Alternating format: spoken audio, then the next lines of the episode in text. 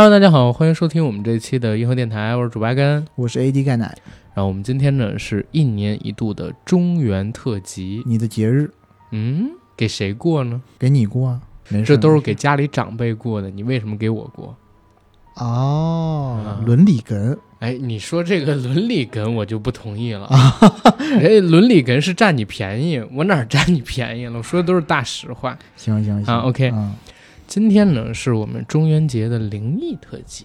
嗯。熟悉我们银河电台的听友呢，肯定都知道，我们银河电台每当到了这个清明节呀、中元节呀，中国的传统佳节，就到了我们整尬活的时候，没错会提前一到两周跟我们的听友们开启一个听友投稿模式，让身边遇到过一些诡异事件的朋友呢，提供一些有意思的素材，跟我们一起共创内容。嗯哼，今天呢，我跟 AD 也是收到了很多份投稿，优中选优，择中再择，最后给大家留下了今天要讲述的故事。对我们在这里也要以正视听啊，就是我们为什么要跟大家共创内容，主要就是因为我们没有内容你不能这么说，啊，是吗？我讲了一些大实话，呃我就是实诚，有有有，但是因为过去几年的时间里边，我都讲差不多了。掏空了对，啊，我我本身对这种灵异的就比较少，你想啊，今年是嗯、呃第四年吧，对吧？嗯相当于做了八次中原加清明。嗯，你这辈子没见过这么多鬼，对我这辈子也没见过八次，呃，你别说八次了，一次可能我都没见过，就是诡异又玄奇的事儿，可能这辈子也就见过几次。是掏空了，已经掏空了，就是一滴都不剩了。嗯所以这个模式很好，就是让我们听友和我们一起来共创内容。然后咱们话不多说吧，来吧，直接进来故事。对，嗯，然后咱俩一起学一个恐怖的音效，开始讲故事，好不好？要非得整一个尬的，三二一，然后咱俩呢学一个自己觉得最恐怖的声音。最恐怖的声音，，好吧？三二一，喵太尬了，我讲真的，这对又这一段又要被骂了，是的。哎呀，无所谓了，一年一度的年更节目嘛，对吧？然后你先，我先。呃，你先吧。好，我先的话就给大家带来的是听友陶佳琪投送的故事。嗯，阿甘以及各位硬核电台的听众朋友们，你们好！又是一年一度的中元节栏目了。而我这件事情发生在二零一九年的七月末八月初的时候，也差不多是临近中元节。现在由我讲述一下这件事情的经过。二零一九年的夏天，我高中毕业了。我高中有一个谈了三年的女朋友，就叫他磊磊吧，真早。在七月中旬的时候，我们都拿到了大学的录取通知书，并且都成功的考入了北京的同一所二幺幺大学里。为了庆祝（括弧主要是我和他享有更进一步的发展），嗯，转大人，嗯，我们决定来一场毕业旅行，就我们俩人。双方父母呢也都同意了（括弧他们比较开明，加上我们考的学校都比较好）。于是我做出了这一辈子最让我后悔的决定，去日本旅行。我到现在还清楚的记得，二零一九年七月二十三日，我和蕾蕾从上海出发，飞往日本羽田机场，再坐机场大巴去筑波市。之所以去筑波，是因为我的舅舅在筑波市居住，并且在筑波的某家研究所里从事一些科研工作。我们到那里正好可以住在我舅舅家里，也给我们省下了住旅馆的费用。我妈他们呢也能放心一点，而且筑波市离其他一些日本的大都市，比如东京还是比较近的。如果我们想去玩或者购物的话，交通方面也会方便一些。总而言之，我们到达筑波当晚就住进了舅舅家里。第二天早上，舅舅因为要上班的缘故，就走得比较匆忙。但是他在走之前告诉我们，筑波市有一个特别著名的筑波山，我们步行过去大概三十分钟左右，很近，而且山上的景色还是很漂亮的。山上还有一座神社，并且在这几天晚上，筑波山下都会进行夏日祭典礼，还会放烟花，很好看。他推荐我们去看看。我们这时候正愁没有旅行的目的地呢，于是决定第一天先去筑波山爬山，晚上再去看夏日祭典。我们用谷歌地图导航走了差不多二十来分钟，就到了筑波山脚下。筑波山又分为女体山和男体山，由于我们还是想以观光为主，所以我和蕾蕾决定爬女体山。山内的景色真的很好。由于比较早，还没什么游客，所以就由我们两个人在山里观光，走走停停。没一会儿，我们俩就到神社了。筑波山神社其实还是筑波一个比较热门的景点，但今天整个神社里就我们两个人，冷冷清清的。神社是开放着的，所以我们可以走进去参观和祈福。其实我和磊磊在兜了一圈之后，并没有觉得哪有意思，就是像很多日本的其他神社一样无聊。我们看了一圈，就打算下山了。可就在这个时候，磊磊把我喊了过去。他蹲在一棵离神社很近的树下，我过去看之后，发现那棵树下有一个小型的神社模样的屋子。那屋子里边呢，摆着许多的小石像，那些小石像都是雕刻成类似孩子或者女人的形象。当时我并没有觉得有啥，反而觉得有点喜感。磊磊呢也很开心，他觉得那些小石像很可爱，于是他就选了一个小婴儿石像。放在他的背包里，我开始觉得不太好，毕竟这也是日本庙里的东西。但是后来我也觉得没什么，就只是一块石头而已，拿来当纪念品带回家也不错。于是我就让磊磊也帮我选了一个留作纪念。磊磊又拿了一个猫头模样的小石像一起放进了他的包里，然后我们就准备下山了。我们上山走到神社，我很清楚，都是照着指示牌走，走得很顺。可我们下山，真的就已经找不到方向了。我们走来走去，走来走去，就是找不到指示牌。我记得明明有五块指示牌在上山的路上都看到过，可现在怎么一块都找不到了？上山到神社用了二十五分钟，可是我们都走了四十分钟下山，还没有找到一块路牌。当时已经是上午十点多了，一般来说已经会有一部分游客上山了，但是山上仿佛还是就我们俩人在一起，其他人来的声音一点都没有听到，也没有见到任何的人影。磊磊说他实在走不动了，于是我就决定我们两个人还是按照原路返回神社，应该会有其他游客到这儿，到时候我们可以请人帮忙指指路。于是我俩返回向神社方向走，又走了好久，终于又回到神社。但奇怪就怪在，神社到我们俩人回去的时候，已经十一点二十了，还是空空荡荡的，不可能会一个人都没有啊！磊磊这个时候突然说，他的头很疼。我以为他是中暑了，实在没办法，就打了舅舅的电话，告诉他我和磊磊。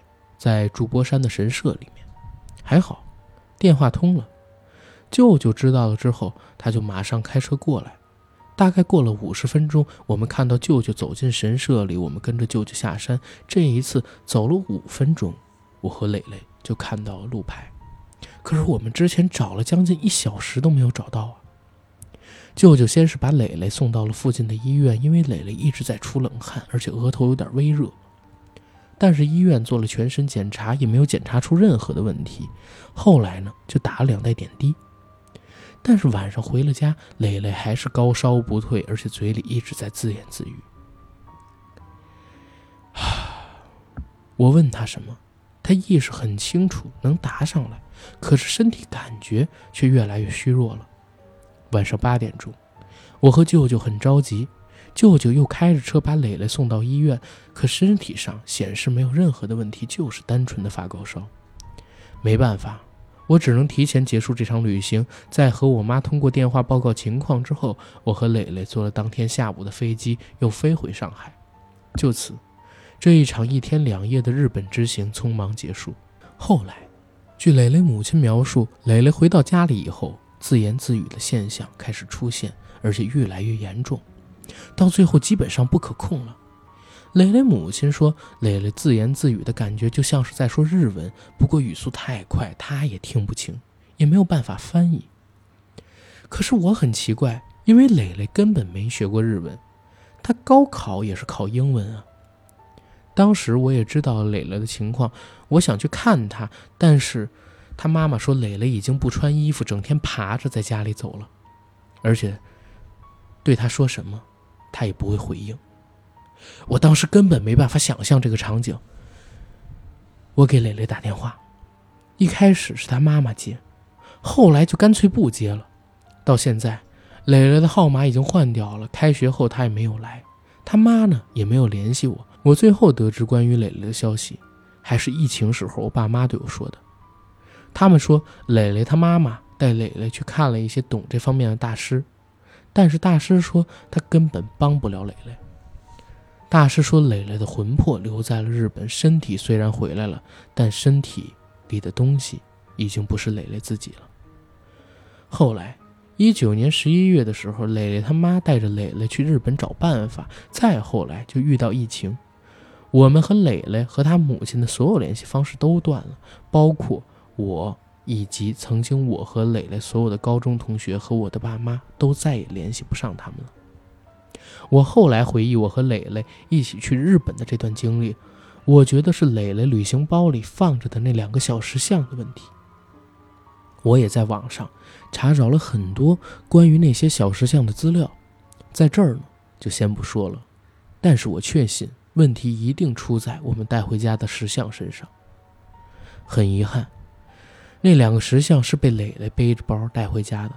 况且我现在还无法联系到蕾蕾家人，所以目前就连我想帮蕾蕾也帮不上了。这件事情到现在已经整整两年过去，我也已经大二奔大三了。可蕾蕾就像人间蒸发了一样，我再也找不到任何线索。现在的日本还在疫情锁国当中，他妈和他应该还在日本，不知道他们现在过得如何。这件事目前就没有更新的后续相关了。我其实本来也不想讲出来的，但是我觉得还是要讲。如果磊磊和他妈妈能够听到的话，哎，这是陶佳琪发来的故事。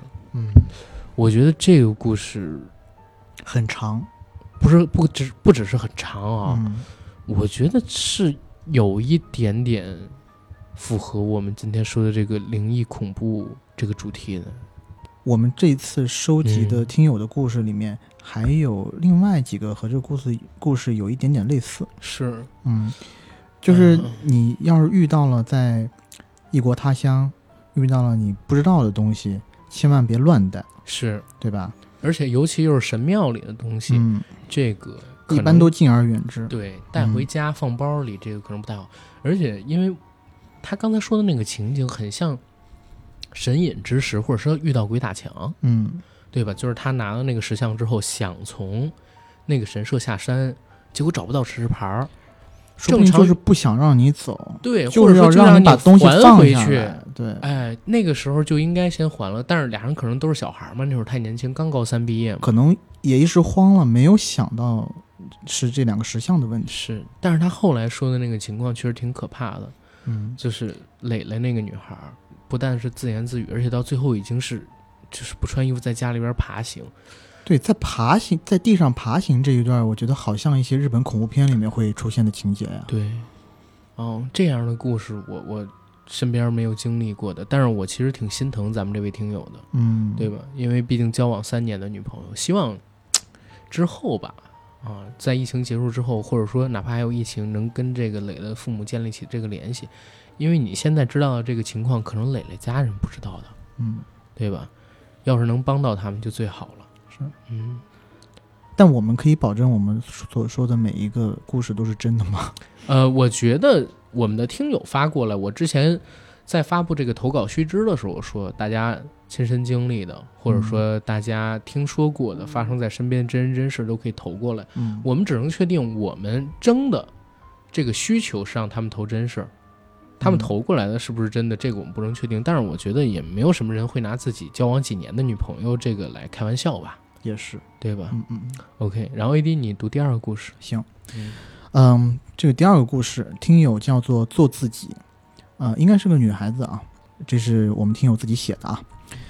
在我大二的时候，那个时候呢，我在韩国留学，当时正在和一个男生聊得比较投机，他也在韩国留学，呃，而且他在首尔，算是网恋吧，没有见过面，只是见过照片，可能经历相似，每天聊天。然后那时候呢，他想见面，但是我呢比较怂，也是很小心的人，特别怕被骗呐、被下药之类的，所以一直没有答应他。他说如果不放心的话，他可以来我的城市找我。在之后呢，突然的某一天晚上，我梦到了我的姥姥娘，呃（括弧我妈妈的奶奶），但不是亲的。他从小看我长大，特别亲。开学去韩国的时候，姥姥娘已经躺在床上了，很瘦弱。那时候也担心这不会是最后一面吧。梦中，姥姥娘拉着我的手，拉着男孩的手放在一起，说：“这个男孩子挺好的，处处试试吧。”姥姥娘看着人不错，然后就满脸的笑容，旁边也站着家人。结果第二天，我印象特别深，是愚人节，哥哥的女朋友聊 QQ 告诉我，姥姥娘今早去世了。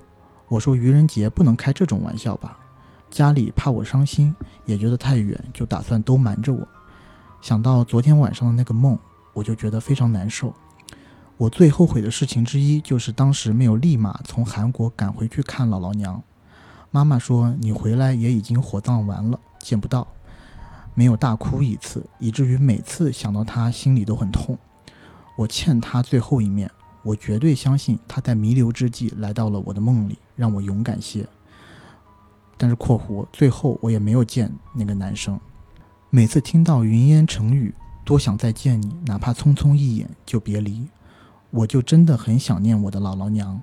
后来我听到了姥姥娘病后的遭遇，想想自己不能动弹，不能说话，眼睁睁看到自己的女儿和亲戚为了钱争吵，姥姥娘的女儿拿了她的积蓄，等他病了，说自己没有钱给他治病。那个时候他一定很心痛，我也很后悔，为什么他的最后的时光我没有陪在他身边。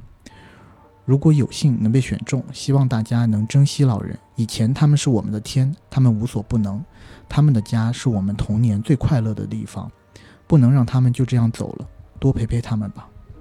嗯，哎，他讲的这个故事，过去几年咱们身边有好多听友都投稿，就是在家里的长辈要去世的时候，嗯。然后他们呢会梦到长辈，甚至是在长辈临去世之前，他们远在可能说很呃另外一个城市，或者说很遥远的地方，嗯，会梦到家里的长辈。可能有心灵感应的，真的。，对我我真的也觉得是有这种，呃，你知道我之前在留学的时候，嗯。呃，那个时候我爷爷奶奶都在世，嗯。但是呢，我就有一次我记得比较清楚的是，有一天早上也是做梦，嗯。梦的很，就是很离奇，就很真实。嗯就我以前的梦啊，它的都是片段式的，然后我醒了以后记不清楚我梦了什么东西。嗯但那个梦呢，我就是醒了以后我马上记得我在梦里面其实是见到了我的爷爷、我的奶奶，而我在那个梦里，我爷爷是病重，嗯反正就是一系列的事情。但当时因为我也看了类似的这种文章啊，包括别人讲的这些故事以后呢，我就特别的，我不知道是迷信还是怎么着，嗯我就马上跟我爸爸妈妈打电话，啊，但比较好的是，其实他们并没有什么大事儿啊，但我在想说，会不会是因为，其实就是碰巧思念亲人而已，嗯嗯。嗯但是当这种事儿出现的比较多，我我自己总是觉得人是有灵性的嘛，对吧？对这个家人有眷恋，家人对我们也有很强的情感依赖。啊、我是希望，就是如果家人走之前，远在他乡的我们真的存在心灵感应，嗯，能够在梦里啊，或者说从其他方向去见一面是吧？不过这个咱们这听友他其实做自己说的挺好，说到后边呢，呃，希望大家珍惜老人，嗯对吧？多跟老人陪伴一下。包括他也说，这个他姥姥娘的闺女拿了老太太的积蓄，然后后边看病的时候又谎称没钱啊，这个事儿这，哎，这种人也很多，但是希望大家不要做这种人。嗯对？吧？然后还有一个事儿啊，就是你都收到托梦了，你这还不跟人男生见面儿去？我觉得确实也是有点问题，要大胆的嘛。他就说有点怂嘛，对呀、要勇敢起来嘛，要大胆一点儿。然后这故事有点短，下一个故事也是 AD 来念。行，嗯因为下一个故事也很短，嗯呃，下个故事来自我们的老朋友样。我们老家那边呢，保家仙的概念还是很强的。一般来说，我们讲的就是狐黄白柳四位大仙。我的故事是关于我们太姥爷家保家仙的故事。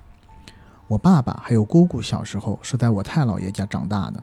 那会儿他们印象很深的事情是夏天下大雨，全村所有人家的院子都会被淹，但是我太姥爷家不会。那会儿呢，村里就传言我太姥爷家的保家仙很厉害，所以我太姥爷家才没有被淹。当然了，后面还有更神奇的事情，就是后来我太姥爷和我奶奶他们要搬到县城里来住，那时候我太姥爷家的凶恶亲戚非要把我太姥爷的房子给抢占了，还不给我太姥爷钱。我太姥爷呢，因为性格比较窝囊，房子就被这些个恶毒亲戚给抢走了，直接住了进来。但是住进来之后的某天晚上，突然有人来敲门，然后就大声呵斥：“不是你的房子，不要乱住，赶紧给我滚！”之类的。开始呢，这个恶毒的亲戚还辩驳质问这个人是谁，这位直接说：“我姓黄，看你滚不滚吧。”这个恶毒亲戚当时就被吓跑了，把房子还给了我太姥爷。我奶奶听村里的人讲了这些传闻之后，认为这位黄先生应该就是我们家的保家仙。然后呢，他们还专门回了这个老房子，还特地念叨了一下，表示对这位保家仙的感谢。嗯，唐山是信胡黄白柳是吧？没有灰吗？因为一般不是说五大仙儿吗？不是你这几个仙儿，对于我嗯，都不太熟悉。我们那边好像没有没有我们那边好像没有这个。哎，你们那边？有什么民俗信的吗？说是黄鼠狼是不能打，确哦实也是有的。明白，因为北方，我我我觉得北京好像没有胡黄白柳灰这么一说、啊。然后，你知道我从小时候我一直有个错觉，嗯，我觉得我们那地方好像被改造的比较彻底，就是一些非常传统的民俗，其实我们那边不是特别注重只剩重。红村了。呃，也倒不是，我我们倒是保留了很多古迹。嗯，我就说民俗民俗层面的，嗯就譬如说，呃，像什么过年，像你们这会吃饺子什么的，其实我们那边不讲究吃这些东西嗯，啊。所以一直我跟一些北方朋友聊的时候，就是某我们规矩真多，某某节气嗯要吃饺子、吃面啊什么的，啊我就觉得啊，你们怎么有这么多规矩？但是我还是要说一点，就是说北方呢，不论什么节都要吃饺子、吃面，我也觉得也挺无聊的。你就不能吃顿虾，吃顿我们也会吃啊，排骨啊？因为是这样，古代的时候，你像北京，嗯，它没有蔬菜啊，它能种什么蔬菜？啊尤其是冬天，尤其是冬天，对吧？除了白薯，嗯就是这个大白菜，要不然呢，就是可能像是一些其他的瓜类，要你做只能做饺子，对吧？嗯算是一个很好的吃食了，是不像你们南方鱼米之乡嘛，对吧？啊也是吧？对吧？啊你们那边没有特定要吃啥，嗯嗯，样的这个故事给你了什么启发吗？我的启发是啥？因为我一直在纳闷儿，就是他讲胡黄白柳四大仙嘛，但是北方不一直都说是胡黄白柳灰吗？他说胡黄白柳，我我觉得可能是他们家那边的一个风俗，是就是不信灰。但是我因为我看了这个故事以后，我在想，会不会这个姓黄的是他们家子里人，没有？嗯、是他们村子里某个姓黄的见义勇为的人，人家还指望着这个拿一个锦旗呢，你就往这个黄大仙儿上靠，是不是有点啊？嗯，哎，但是之前咱们有一个听友叫李新宇，嗯，去年的中元节吧，投稿过一个非常牛逼的故事，就是有关于出马仙儿之类的故事的。啊，你之前跟我说过，对，就是他啊。姐姐遇到事儿了，然后他爸的老战友大晚上半夜三点多走到他们家，然后给他姐姐做了一场嗯什么东西，然后嗯大家可以去听啊，去年的那个中元节的那个特辑，嗯 o k 然后我我来下一个故事吧，下一个故事呢来自听友老强，其实也是咱们北京的一个听友啊，强哥说他这故事呢是家里大人在他小的时候跟他说的，这儿我做一普及啊，强哥是个七零后，我们线下也见过面。他这故事里边说，他们家呢一共有五个叔侄辈儿，其中有四个是叔叔大爷，还有一个是二姑。插队的时候呢，他二姑嫁给了插队当地农村的人。这事儿他爷爷最开始不同意，所以就不让二姑回门。结果在外地过得也不好，最后他二姑就病死了。这事儿呢，让他奶奶受了点刺激。所以有一天，他奶奶正在屋里洗衣服，突然就抽起风来了。抽了几下，缓过来，他爷爷和他大爷以为他奶奶就没什么事儿了，因为他奶奶之前有抽羊角风的毛病，所以呢，突然之间就浑身抽搐、吐白沫。他爷爷什么的看缓过劲儿来，也就没当回事儿。可是醒过来之后，他奶奶说话的声音还有表情动作，完全都变成了老强他死去的那个二姑。说什么你们不管我，我多苦啊，多苦啊，什么什么的。他爷爷马上让他大伯把全屋的窗户都打开，然后跟我奶奶说：“我知道你不容易，我们也难过，我们以后给你烧钱过去。”求了半天，然后他奶奶就又晕过去了。醒过来之后就说自己什么都不知道。后来呢，家里边说这事儿，老强大哥他自己分析，可能是他奶奶太想他二姑了，加上他有抽风的毛病，就是抽羊角风啊，导致意识出现混乱。更有可能呢，是他奶奶装的，为了借他二姑的口骂他爷爷。这块他还回了俩字儿，哈哈。就是我，我觉得老强大哥，你这么猜测，你你奶奶可能有点不太合适啊。然后我接着讲他的故事。他说，但他二姑死这事儿，发丧期间，他们家总出比较蹊跷的事儿。比如他二姑遗物里边呢，有些东西送回我家，放在我大伯大妈他们睡觉那屋。我大妈呢，只要晚上睡着，就能听见耳边人声嘈杂，好多人坐床边聊天。惊醒后又发现什么都没有。他大伯醒过来，发现床底栏杆上站着一只黑猫，大眼睛呢一直盯着他。然后他大伯醒过来，稍微一瞪神，那猫又就跑了。这些事儿呢，都是强哥小时候听他爸说的。他爸他们当时在外地工作，没在北京，所以。他呢，也是听老强大哥爷爷和大伯他们以后说的。按照现在唯物主义的观点看，这些东西可能都可以用科学解释。但是当时他家里总觉得这事儿赶在一块儿，赶在一个时间段就挺邪门了。这个时间过去太久，他的记忆有些模糊了。像这种变声的事情，我也听过很多。对，而且有一些是那种。跟家里头八竿子打不着的那种陌生人，嗯，来到家里以后，然后突然有的是跳大神的，有的就是那种神婆，还有的呢是譬如说在家门口过一个乞丐，然后晕过去了，把乞丐救活以后，乞丐嘴里面讲的就是那户人家死去的某某某的声音。我不知道这，但我我曾经有过变声的事儿。啊，我我说真的啊。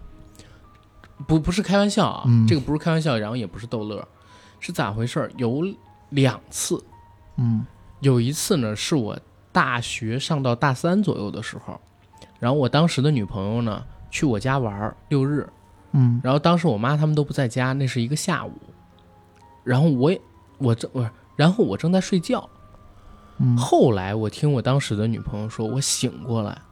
然后叽里咕噜的说了一堆他根本听不懂的话，而且不是我的声音。然后我又睡过去了。这是一次，然后还有一次，其实就是发生在今年。嗯，今年也是我睡着了之后半夜醒过来，也是说了一堆别人听不懂的话。我是醒过来哦，睁开眼的那种，醒过来叽里咕噜说了一堆别人听不懂的话，然后又睡过去。但你之后有记忆吗？没有任何的记忆，没有任何的记忆。你是真的脑子有点问题不？我 不，但我不知道这个事儿跟 跟他们这有没有什么关系啊？嗯，是。但是你叽里咕噜这块儿应该是外星人那块儿的吧？我他妈真惊了，比哥，操！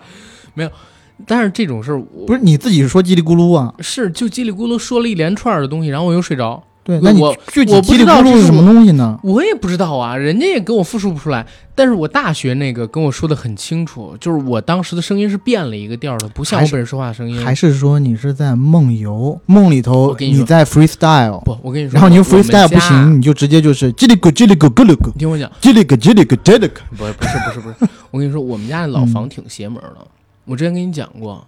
就是我，我小学的时候，每次你们家老房我是不会去了。好的，每年我都会做同样一个梦，就是到夏天的时候，我都会做同样一个梦，因为我们家院子中间有一棵大槐树，槐树本来就是不是特别那啥嘛，对吧？然后那棵大槐树呢，小的时候，每当到夏天的时候，都会长那种绿色的虫子，后来就是打药，嗯，然后放那种药之后，那种虫子就不太有了。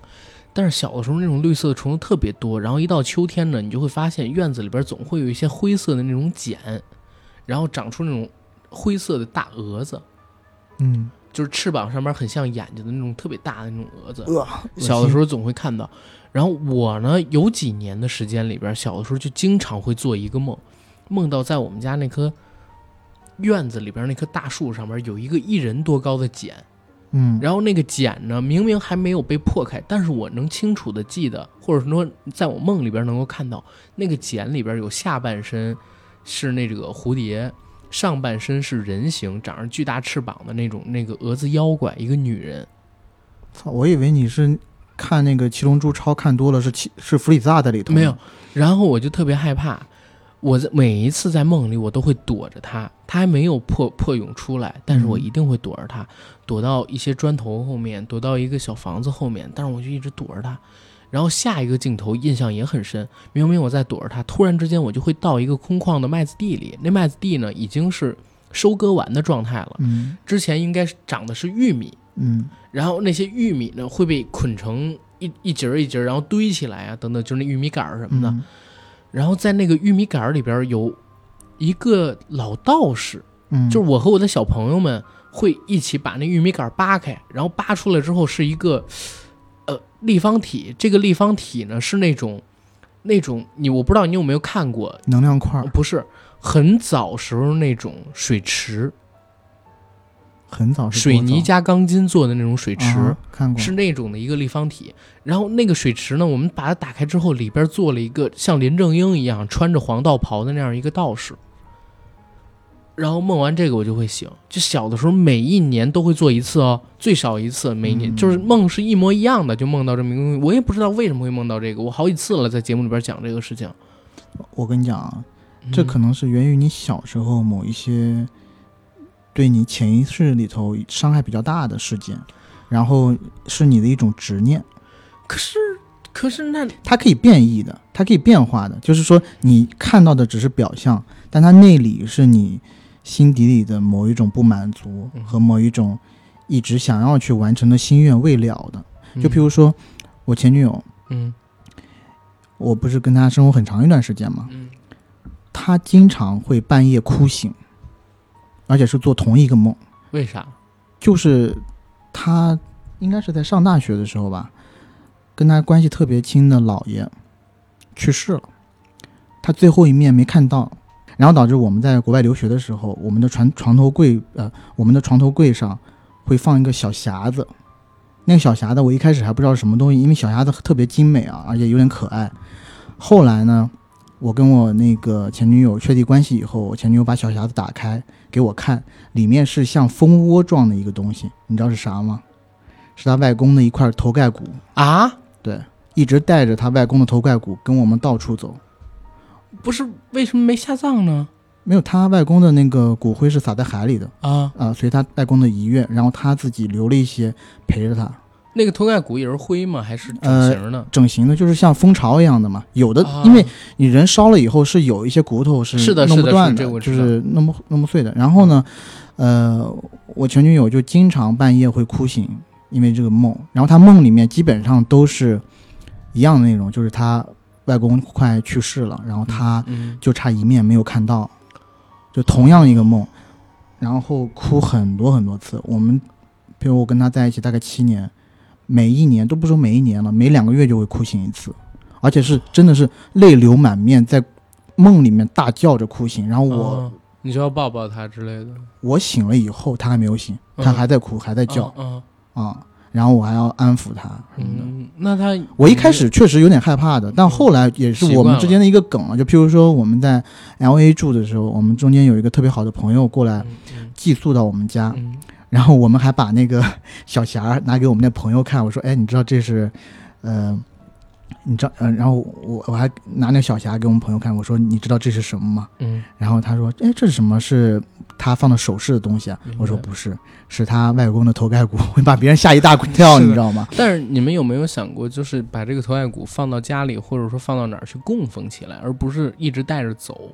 嗯嗯，没有，因为他特别依恋他外公，他觉得这个东西不能离开他身。没，那其实也是变相一种保护，对，对吧？但是他后来有因为别的事情去看心理医生，嗯然后心理医生应该是跟他讲，就是包括他这么多年的这个同样一个梦做了这么多次，嗯，嗯，还是有些还是根源上就是因为他的呃放不下他嗯一些事情，嗯明白。然后老强大哥这个事儿，他其实之前跟我们线下吃饭的时候有聊起来过，对吧？嗯我我自己其实可以倾向于两种解释，一种呢是他，呃，哎，他他爷爷不是不同意他二姑回门嘛，嗯他奶奶呢肯定是对这事儿有怨气，他二姑又因为这个事情去世了，所以就想借这个机会发泄一下，吓一下他爷爷，让他爷爷就是他二姑已经没了嘛，多去祭拜祭拜，对他二姑以后好点儿，这是一种。另一种呢，可能就真的是他二姑也是回来嘛，对吧？毕竟嗯去世的时候也没有在家里，然后等等等等，是，两种解释方式。然后下一个故事其实挺有意思的，你可以来给大家读一读。好好，这个故事是真的吗咱们听友实木投来的，我不知道是不是他本人的。？OK，好，嗯嗯，下面一则故事来自听友实木，还有个标题啊，一间普通民房是怎样变成凶宅？呃，一间普通民房是怎样变成凶宅的，以及鬼市一则。高中的时候，单位开始建集资房，隔壁的住户搬去了新建的楼，原来的老宿舍就分配给了新入职的职工居住。因为面积比较大，安排了一对夫妇住进来。或许是要备孕的缘故，不久后他们的父母也住了进来。我们只在门口晾衣时寒暄过两句，如此相安无事了大半年。忘记是什么假期了，我放假回来，妈妈和我说，隔壁的老爷爷出了车祸，伤了腰，以后恐怕是再再以后恐怕是再也站不起来了。他们在通风较好的前厅摆了张床，每天都由老奶奶来照顾他。只过了半个月，情况就急转直下，老爷爷已经失禁了，每天都会骂人。还会无缘无故的大喊大叫。他们家的人这时候却是不怎么管他了。不久后人就过世了，不知道是不是他们家的习俗，竟把骨灰盒沉在他原本的床下半年。也差不多是这个时候，那对夫妇诞下一子。这个孩子晚上到了一两点钟必会夜啼，怎么都哄不好，持续了一两个月吧，啊，持续了一个月吧。后来这家门口贴了一张符纸，邻居们就是这个时候知道这里可能有一些不干净的东西了。没想到贴了符纸后，他家的事更加厉害了。家里大人晚上起来的时候照顾孩子，看见了故去的老人，开始连续做噩梦。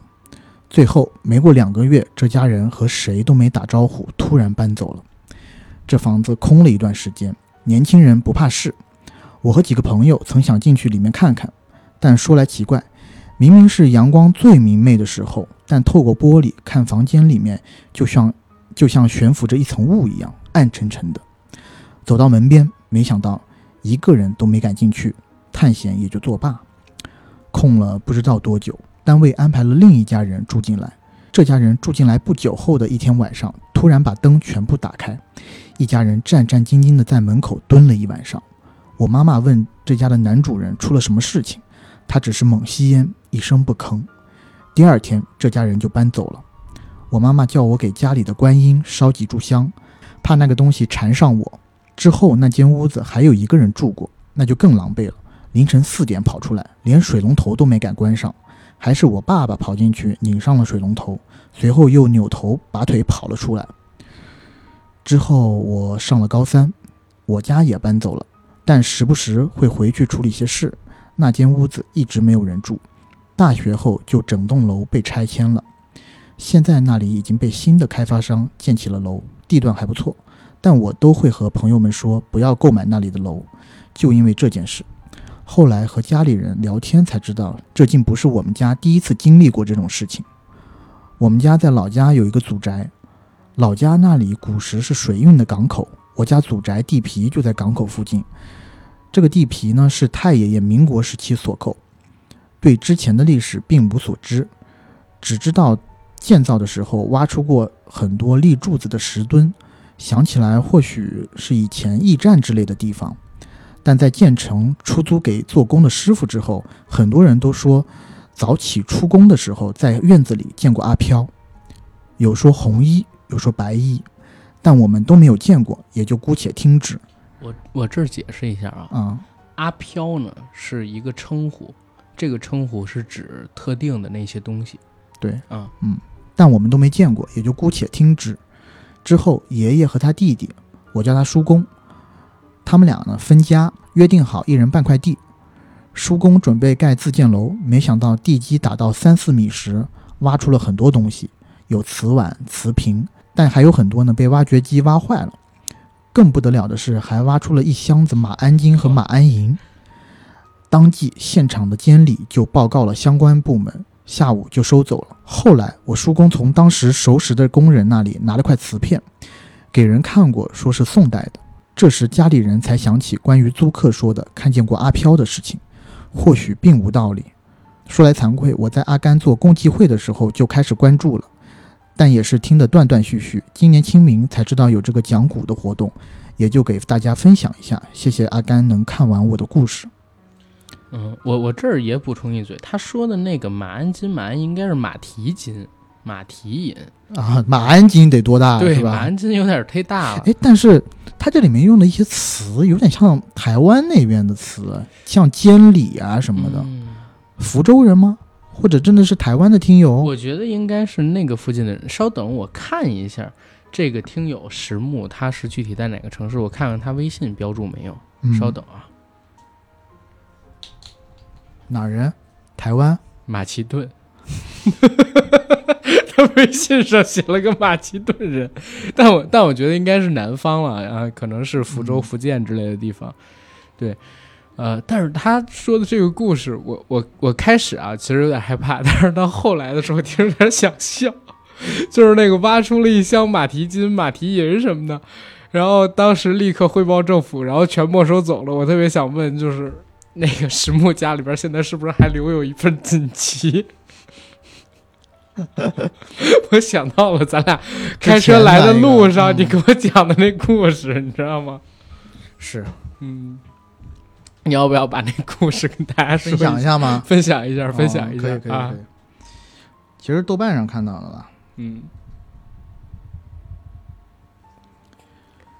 嗯、这个故事呢是发生在青海，一九八二年六月，青海女孩陶金兰一人在挖掘水管时，无意中挖掘到了一个银库，思想觉悟极呃思想觉悟极高的她立即向党组织上报，经过组织清点，银库中共有银元六万七千九百八十一枚，哦，十两、五十两、五十两、五十两的银锭，一千五百六十九个。最后，她得到了村支书的赞赏，并得到了一面小红旗。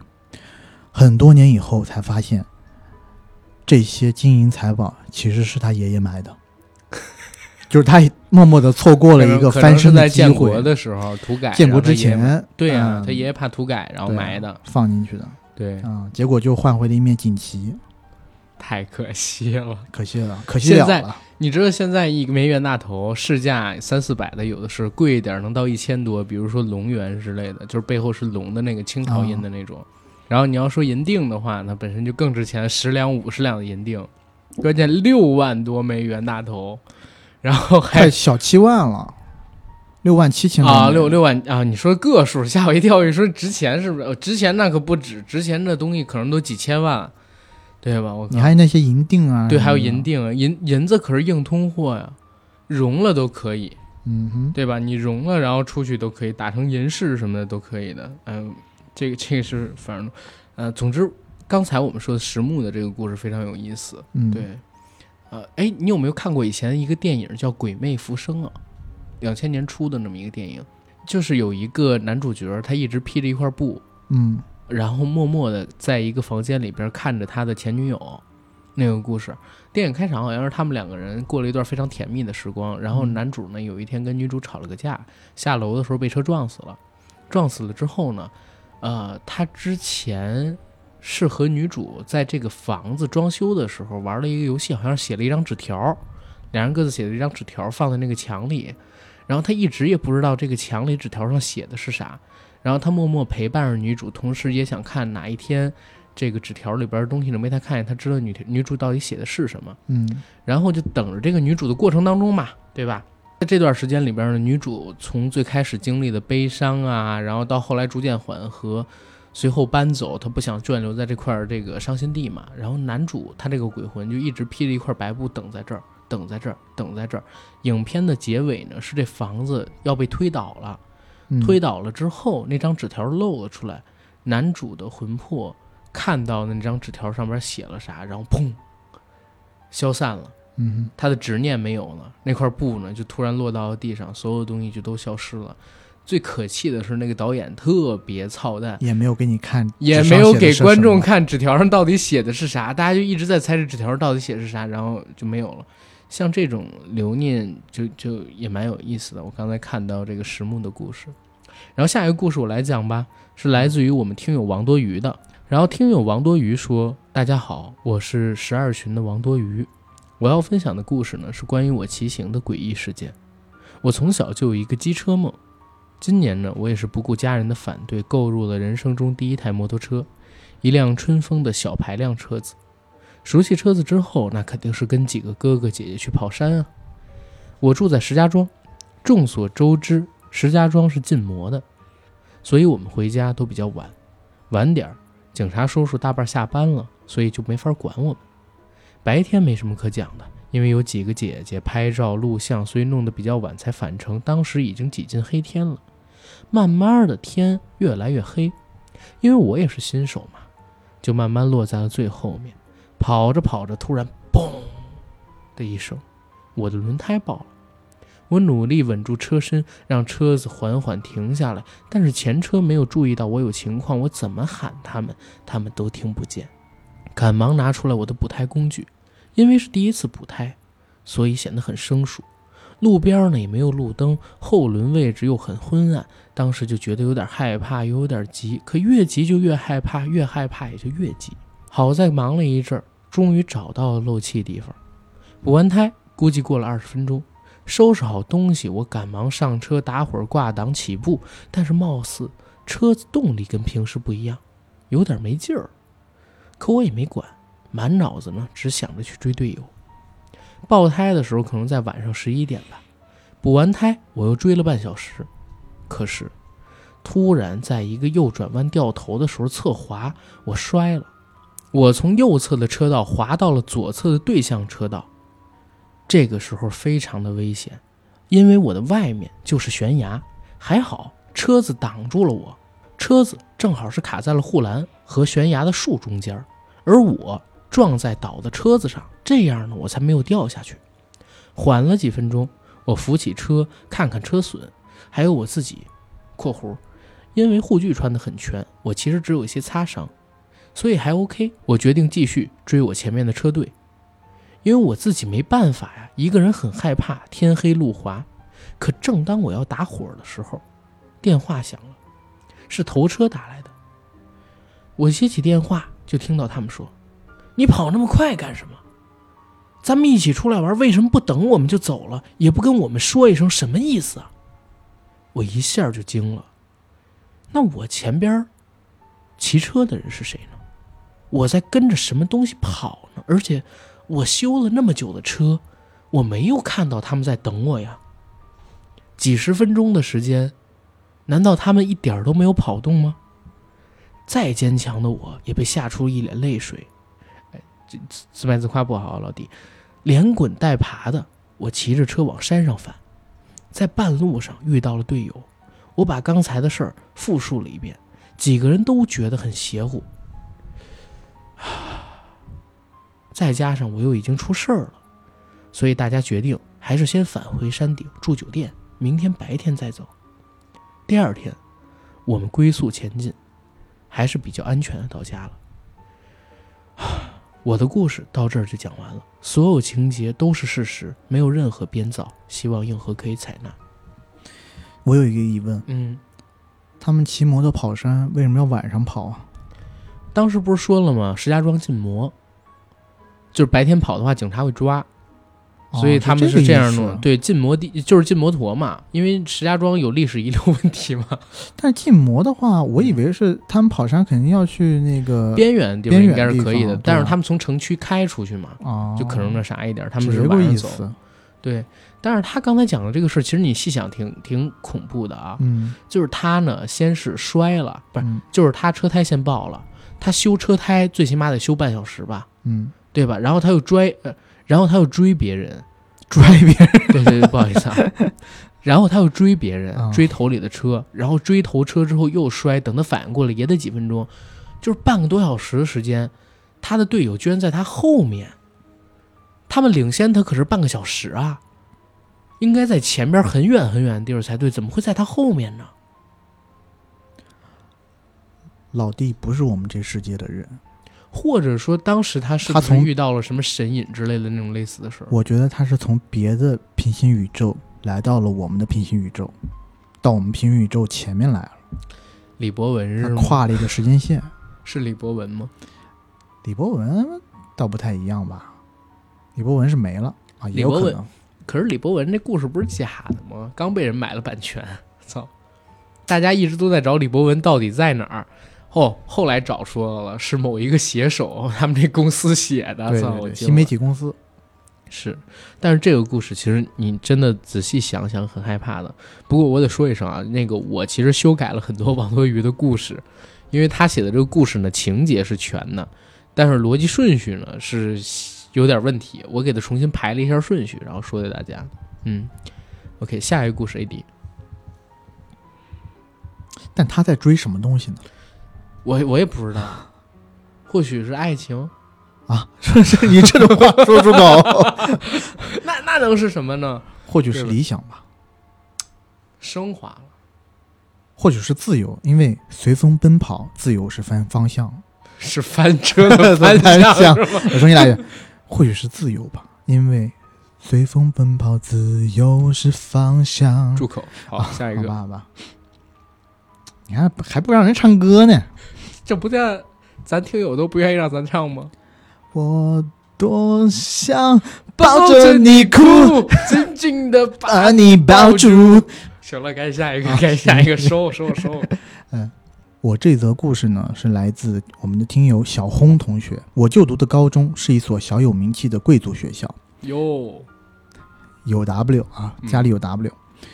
学校一着一座，你这个优 太酸了，你来就看不得别人有钱，是啊，心里苦啊，你真心里苦。那必须苦。哎，我重新来啊，嗯，学也不重新等等，你那个优你那个优让我真的，这段我要这段我要保留下你下。这个人人群人穷志短的样子，真的太牛逼了，我操！那必须的。啊，那 他们学校啊，依着一座不知名的小山坡而建。学校很大，包括了小学、初中和高中，哟，真大。事情是发生在准高三的那个暑假，因为要备战高考了，学校要求我们暑假提前一个月开学。现在想起这件事情，也不禁让人毛骨悚然。我现在看到我也觉得毛骨悚然。暑假提前一个月开学，这能不怕吗？是多恐现在已怖的一事儿、啊！经违反了这个，对，要抓起来了，对对吧？那我们是开玩笑啊，它是有更恐怖的事情啊。对，首先先说说我们学校里面的大概布局。由于是半封闭式管理，基本上大部分的学生是住校的。山脚处是男生宿舍，半山腰是小学、初中以及传媒楼、图书馆、小初操场等一系列建筑。山顶是我们高中部的教学楼，女生宿舍则是在后山的位置。女生宿舍和高中教学楼之间有一个标准的大操场。平时我们男生从山脚上山顶的教学楼有三条路线，两条路线在两边是两条盘山的公路，正中间呢有一条路也可以到达，但它呢必须要穿过小初教学楼、传媒楼和图书馆。因为偌大的校园呢，只有我们苦逼的高三学子，人烟稀少，加上两条左右的路都比较远，所以呢，大部分我们都是抱团走中间的道路。啊，那天晚自习之后已经是晚上九点了，同学们都陆陆续续收拾东西回宿舍了。平时我是先送女朋友回女生宿舍之后再下山，那天也不例外。早恋啊，我和我女朋友来到了女生宿舍早恋也很酸。啊，是吗？你就是说，你就嗯嗯嗯，我和我女朋友来到了女生宿舍楼后边靠近后山的小道上，原本想腻歪一下再走的，但是当我们走进小道的那一瞬间，周边的温度有了明显的变化，冷了好几度的样子。嗯要知道，那个时候是八月的天气，南方的天气应该是非常炎热的。这个天气的变化极不寻常，也没有什么心思再腻歪了，简单的讲了几句话，就让他回宿舍了。看到他上楼，我也准备转身离开，同样的原路返回，走回那条走回那条羊肠小道。不知怎么回事，回去的路变得非常的模糊，只能看到路口那个微弱的灯光。当时也没有多想，径直地走向前方，拿出手机准备边看小说边走。感觉走了很久，小说都看了好几章了，还是没走出小道。平时走个一两分钟就能走出去的，但是当时我感觉已经走了起码七八分钟了，还是没有走出去。抬头一看，还是那一盏路灯在不远处。突然，我的余光瞄到了后山有三三两两的一对一对的亮光，像野兽在夜晚会发亮的眼睛一样。瞬间心里发毛，身体不受控制的抖动。我好想快点离开，但是脚是不听使唤的，动都动不了。这时候我想起了我爸在开学的时候送给我一块护身玉，当做准高三的礼物。这里说明一下，我本身是无神论者，但是当时情况特殊，想着死马当活马医，我取下了我的玉，绕在了手上，举在面前，闭上眼睛，用出吃奶的力气，迈动步伐。渐渐的，感觉脚上的阻力渐渐消失，我飞奔向前，不出十秒，直到我撞到前面的草垛上，这才意识到我走出来了，也不敢多停留，马上起身跑向高中教学楼，下山回宿舍。刚跑到大操场，此时看到前面有两个黑影，以为是跟我一样送女朋友回宿舍的同学，我想着和他们一起走可以壮胆，就大步跟上去。这个时候又有怪事发生了，因为我听到了有人在打球。而且有吹哨的声音，然后我就想，大晚上的谁还在打球啊？扭头一看，整个篮球场空无一人，我头皮发麻，不敢多想，只想快点回到宿舍。当我再次扭头去找刚刚那两个身影的时候，发现不见了，心里想，怎么走得那么快？这时候耳边传来了声音：“同学，打球吗？缺一个。”当时的我直接大步流星，头都不回。跑向中路，在我跑的过程当中，我耳朵里的声音一直络绎不绝，有人在打乒乓球，哒哒哒哒哒哒哒哒。经过传媒楼，听到各种乐器在演奏。当我跑到经过小初教学楼的路上时，还听到他们在做广播体操的音乐。这个时候，我想跑，但是刚刚在女生宿舍小道上的那种感觉又到我身上了，不停的抖动，脚不听使唤，动也动不了。本来想着再用刚刚的方法去破解。但是这回连手也动不了了。就在我接近崩溃的时候，这时候电话响了，周边那种恐怖寒冷的气息瞬间消失，整个人像活过来一样。我擦了一下额头上出的冷汗，看了一眼手机，是宿管打来的电话。我接通了电话。几点了还不回来？看不出来你是那么爱学习的人啊！整个男生宿舍就你一个人还没回来，是要考清华还是北大？啊？赶紧回来，不然我关大门了啊！因为刚刚的事情太诡异了，我没敢和宿管说，只是随便编造了一个借口，说在回来的路上，敷衍过去了。等挂了电话之后，我看了一眼时间，已经是十一点四十三分了，才意识到已经那么晚了，不敢过多停留，直奔宿舍楼。第二天，我和我要好的同学说起了这件事，他说，昨天零点一过就是中元节。更诡异的事情是，我的那块护身玉在第二天的时候也是离奇的消失了。直到高中毕业的那一天，还是没有找到。这个就是我印象中发生的离奇诡异的事情，确实是亲身经历的。当时的感觉，现在也还记忆犹新。对于神佛以及科学无法解释的事情，还是要怀揣着敬畏之心去看待，不迷信，敬而远之，好好生活。哎，我听了他这故事之后，有几个点特别想说。嗯，第一个点，他们家确实挺有钱的，嗯，对吧？高三给一护身玉，对啊，不是一般玉，嗯对吧？贵族学校。然后第二一个，他那个宿管其实挺有问题，嗯，是不是姓林呢？林正英吗？真的，他那宿管电话来的还 太及时时了，说不定那宿管知道一些什么东西，，对，但他不讲，就是要救他，这是破阵的妙招。对，哎，因为他刚才讲的那故事，你细想，其实挺吓人。第一呢，他送他女朋友回去的时候是九点，对吧？嗯送完他女朋友可能是九点二十、九点半，嗯对吧？然后他自己往回走，然后刚才他宿管也说，宿舍里边人都回来了，然后那个时候呢，高三提前一个月开学，那在路上打篮球的那些男生，打乒乓球的那些男生，叫他一起去玩的那些人，嗯包括在传媒楼里边练乐器的人，都是谁？嗯，脊背有点发凉，是的，是谁呢？可能是下一位听友蒋某某，来讲一下蒋某某的故事。嗯，哎，但是我我想补充一下前面的，就是你有没有发现，类似鬼打墙的故事在我们身边哦其实好多。好多。好多。我补充一个我小时候的故事，嗯嗯，这个事情是我发生在我好哥们儿身上的，并不是我亲身经历的，都懂，就是你身上的。不是不是，真的不是，嗯。因为我。因为我小学的时候啊，我是走读的，就是中午吃饭我是回家的，因为我啊家离着学校特别近。是但他们呢是在我们学校后边有个叫小餐桌，就是学校办的小食堂，让一群小学生过去吃饭。那群住校的学生，也其实也不是住校的，就是中午在学校吃饭的学生呢，睡午觉的时间，夏天的时候。然后他们呢就有点调皮，中午呢不睡午觉就出去玩了。几个小伙伴一起就到后面去玩。然后我们市呢是一个多山的地带，丘陵地带啊，小学后头就是山。他们进山去玩的时候呢，听他们说是刚走没多远，就碰到了一个小坟头，然后那小坟头呢，其实不太起眼啊。然后坟前呢有一个小土堆，他们就在那个土堆上点炮仗，就放鞭炮、放甩炮之类的东西，然后就玩得很开心，不以为意。然后就在山里面打转玩。这时候呢，有一个小同学带着表说：“哎，快上学了，呃，就是下午开上课了，那我们得赶快回去。”嗯然后他这时候就往想往回走，结果就发生了跟这个同学差不多的事情，怎么走都走不出去，嗯怎么找都找不到来时的路。你知道他们最后是怎么出来的吗？他们不是闭着眼睛往前走，他们是找了半天以后，我这个哥们儿啊，他想到他们进来的那个路口是这个小坟，所以呢，他找坐标物的时候就去专门去找那个坟。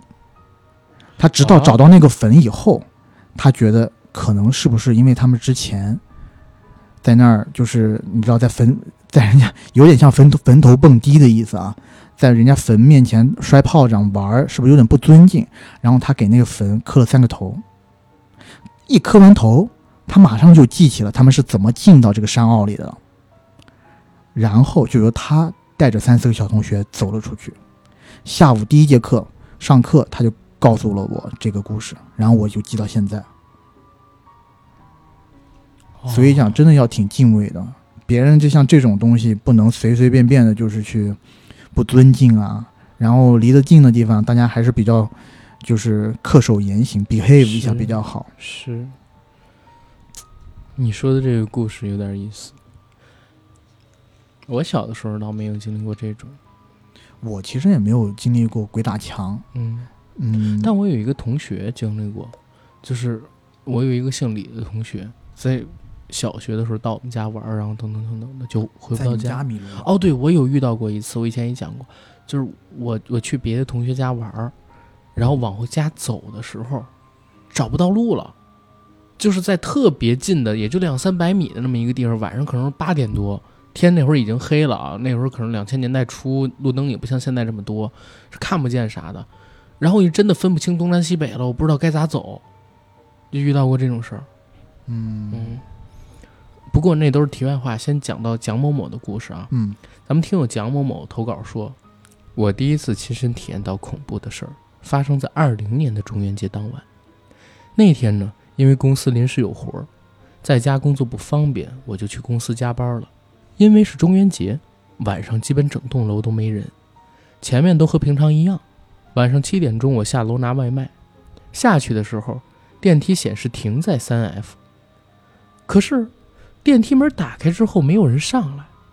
我以为是外面有人按了电梯又离开了，就没在意，所以还是把电梯摁到了一层。当我去门口拿完外卖，又坐回电梯，电梯居然又在三楼停了。这时候我心里还在吐槽：“哎，难不成遇到鬼了？你放过我吧。不过也没在意，只是开玩笑的吐槽。之后呢，没发生什么事儿。我下班的时候大概快十一点了，我准备坐电梯下班的时候，看到电梯居然停在三楼。这时候我开始有点害怕，想着要不然我还是走楼梯，从我这公司回家吧。可是，一看楼梯的灯碰巧也坏了，一闪一闪，特别吓人。我不敢走啊，所以就还是硬着头皮按了电梯。我的公司在六楼，我看着电梯从三楼升上来，打开门之后，我站了进去，心想着：“哎呦，千万别在三楼停下来。”可是电梯显示到了三楼后，又停住了，门又开了。我们公司的电梯是那种进来和出去门是各两边的那种，就是说它的电梯啊有前门跟后门，嗯在不同的楼层，有的时候是开前门，有的时候是开后门。所以进入电梯之后，人脸面对的是前门，可是要是中途门会开的话，那刚好就会在你的背后打开。当时我真的很害怕，不知道为啥感觉电梯停了很久，我脑子一片空白，我不知道为什么，还是把头转过去看了一眼。这个时候，电梯是在我的后门开的。我后门对面墙上是一个显示屏，没有开启什么画面，但是呢，下面墙角闪着绿光。我回头就疯狂地对着电梯按关门。电梯很快到了一层，我没回头看，就快步走出去了。哎，当时我还自己安慰自己，是不是电梯坏了？到了第二天，我问办公室里边其他的同事晚上电梯有没有异常，因为那天除了我就他一个人。我走的时候，我那个同事还在加班。可是我同事说一切正常啊，从来没有在三楼停过，而且我第二天早上八点上班了也没有异样。后来我才发现，那天停下的楼层并不是三楼，其实是二楼，因为只有二楼会有一块显示屏。可是我明明记得电梯显示是三楼啊。我这个人比较容易受惊吓，有时候突然踩到树枝，我都可能会被自己吓一跳。不过之前也没遇到过什么吓人的事儿，这是我第一次有一个比较真切的，让我觉得很悬疑的故事。没有经过什么文字上的加工，可是亲身体验那种场景的时候，记忆犹新，特别恐怖，所以想分享一下。另外，我是最近几个月才开始听硬核的节目，都已经听过了。希望硬核电台越做越好，各位发量惊人，地道。地道。但是他这个故事啊，我觉得有一个点，就是他每次看到都是在三楼停，嗯，但是实际上停的是二楼，他看到的东西是二楼的东西，他是不是进入了一个迷离时空？阴阳魔界，我之前看了一个那个墨西哥还是哪儿的悬疑电影，就是在楼梯间，他那个楼梯间永远转不转不出去，三个人在楼梯间就是生活了一个晚上，呃，生活了一辈子。啊，那是一个短片，我也看过。呃，有一个短片，后来好像那个短片还发散出了一个长片吧？对，它那个楼梯间里边有一个自动售货机，对对对，没错。啊，它是三段故事，一个是在楼梯间里的故事，还有一个就是还有另外两段故事也是这种开循环式的开车那个。一直那条呃那那段高速公路一直没有尽头。它是那那个故事我，我自己看过他的一个解读，它是一个遭遇邪神的故事。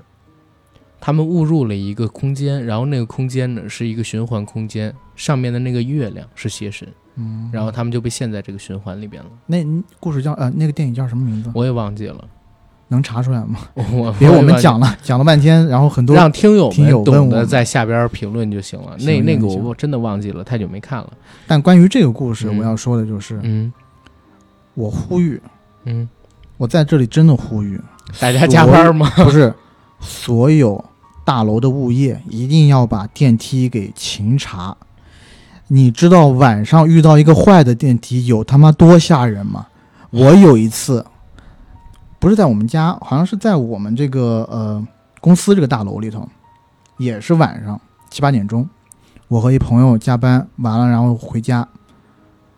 电梯啊，我们进了电梯以后，电梯门死活关不上，就电梯我们按了那个关门键嘛，电梯门关上以后又打开，嗯，然后再按它关上又打开，就像有一个人在外面跟你作对一样。啊，总共关了六七次，最后我们都毛了。然后你知道我们最后是怎么解决的吗？我们想，操，这他妈不会是鬼？我一开始还笑，你知道吗？啊那不会是鬼吧？但确实按了好几次以后，他一直这样，越来越毛就，就越来越毛。我到最后实在没有办法，嗯我对着前面空无一人的楼梯间啊，不是电梯间，对，狂骂。我说妈逼的吧啦，就就一顿问候，你知道吗？嗯，哎，问候完，然后这一次，这一次我们就没按任何的按钮，它慢慢就关上，然后就开始往下走了。啊，没准那人是说，哎呀，这人生理卫生知识学的真好，让他下来吧。或或者我觉得，我只能说我骂了一套泌尿系统，对。对，对，但就是我觉得有更大的可能就是电梯出问题了，你知道吧？对我遇到过一次很惊险的事儿。嗯呃，我我我当时具体哪个楼我都可以说，就在北京东四十条五矿广场，嗯五矿广场那个五矿大厦，我要去几楼，七楼还是八楼办一个事儿，然后呢，电梯到了五层，嗯突然停住了。操他丫的，你知道吗？停住了，黑了。然后我 那是白天啊，不是灵异事件，啊，就是突然停住了，然后电梯里黑了，开始亮绿光，因为顶部有一个绿光嘛。要把你困住。房间里边只有我，还有另外一个男同事，啊。然后我们俩就摁梯井里边那个 S，嗯就是 SOS 那个绿键啊，然后我们摁摁摁摁摁摁了半天，然后一会儿呢，那个电梯里边，电梯里边所有的东西其实大家都可以看得到的啊，它有一个那个传声的那么一劲儿，就开始有声音从里边传出来，问你们在哪儿，在几层？我说我也不知道在几层，反正显示是在五层。然后我我们就特别害怕，你知道，他说我们马上过了，你别担心。嗯我们等了大概五六分钟吧，然后就听见外边梆梆梆开始就是拿人动那个电梯门，后来电梯门拉开，我告诉你，大概有半身的距离嗯是在地上，啊，有半身的距离是在地下，然后我卡在中间，对，卡在中间。那会儿我还比较胖，你知道吗？我操，比现在要胖。然后他们拽着我的手，把我从那个电梯井拉上去。我当时就拉我的时候，我特别害怕，怕这个电梯坠下去，然后我人就被切成两半儿，你知道吗？操，非常可怕的电梯段失事。告对电梯还是要小心啊。是是。然后云小云的故事你来，啊，嗯，嗯好，我下面来讲一个来自听友云小云的故事。嗯我自己的工作是一个室内设计师。去年年底，我们接了个项目，是个地上三层、地下两层的小独栋。他家呢，在一个别墅区比较靠里面的位置，距离大门比较远。年底的时候，硬装部分完工。有一天下班，跟我同事两个人去帮业主做软装的布置，弄到晚上差不多十点左右了，我们都觉得饿了，就叫了外卖。由于我们不是业主，门口门卫不让外卖小哥把外卖送进来，要让我们自己出去拿，比较远，我就走出去了。从我走出门到拿好外卖回来，大概十几分钟。等我回来输密码开门，就发现我同事贴在门口右边的墙壁上，非常惶恐地看着我，还没讲话就哇的一声哭了出来，抱着我瑟瑟发抖。大冬天的一脑门的汗。根据他描述，我走之后大概几分钟，他就听到门口的智能识别系统在叫唤，面部识别失败。他以为我忘带东西了，就跑门口打算开门，结果他一看显示器，显示器那个识别面部的小方框一直在上下小幅度的移动，然后重复面部识别失败啊！然而显示器里面根本一直都没有人。他说，在那一个瞬间，他全身鸡皮疙瘩都起来了，他也不敢开门，也不敢动。过了一会儿，面部识别系统没有反应了，他就往门口走了两步，就突然看到那个框框又出现了，接着还是一连串的面部识别失败的提示，然后门被撞了，发出砰的一声。他说他不记得有没有叫出声，但是他记得显示器上依然没有人。过了没多久，我就在显示器里，然后开门进来。那天我们没有布置完，也没有吃完宵夜，直接回家了。第二天我同事就请了假，高烧，一周后才康复回来上班。上个月我在朋友群里讲了这个事情，有人好奇搜了我说的那个别墅区的名字，结果百度里出现了不止一条“某某某花园闹鬼”之类的词条。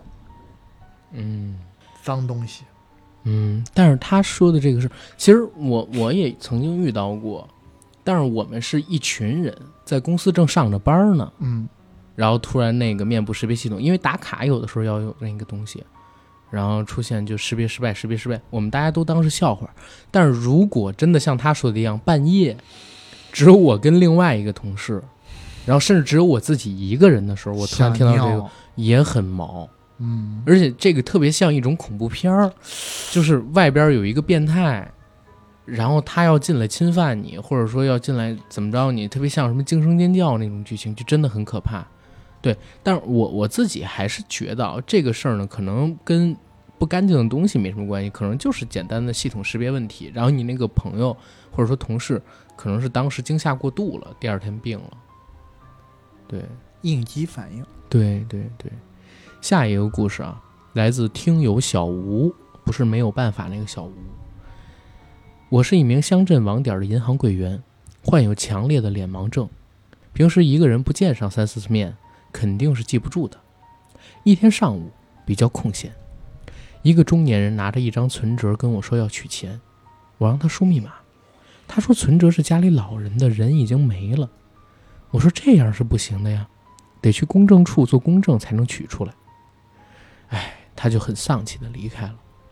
下午呢，我做了几笔简单的业务之后，又来了一个中年人，带着一张身份证和一张存折，说要重置密码。我和同事双人验证后，给他做了密码的重置，然后给他凭证，让他签字。他签好之后递了进来，我啊的一声叫了出来。他签的名字跟身份证不一样，我马上问他怎么回事，他说存折是他爸的，生病了在家里行动不便。哦，怪不得身份证上的照片虽然和他很像，但看起来却比他要老。但是因为老人身份证是很久之前拍的，又显得和这个儿子是一辈儿人。我说这样不行啊，代理办重置密码需要本人的同意，要么把你爸接过来。让他签字或者摁手印儿，要么我们上门去你家，让你爸摁手印儿，然后现场拍照片儿。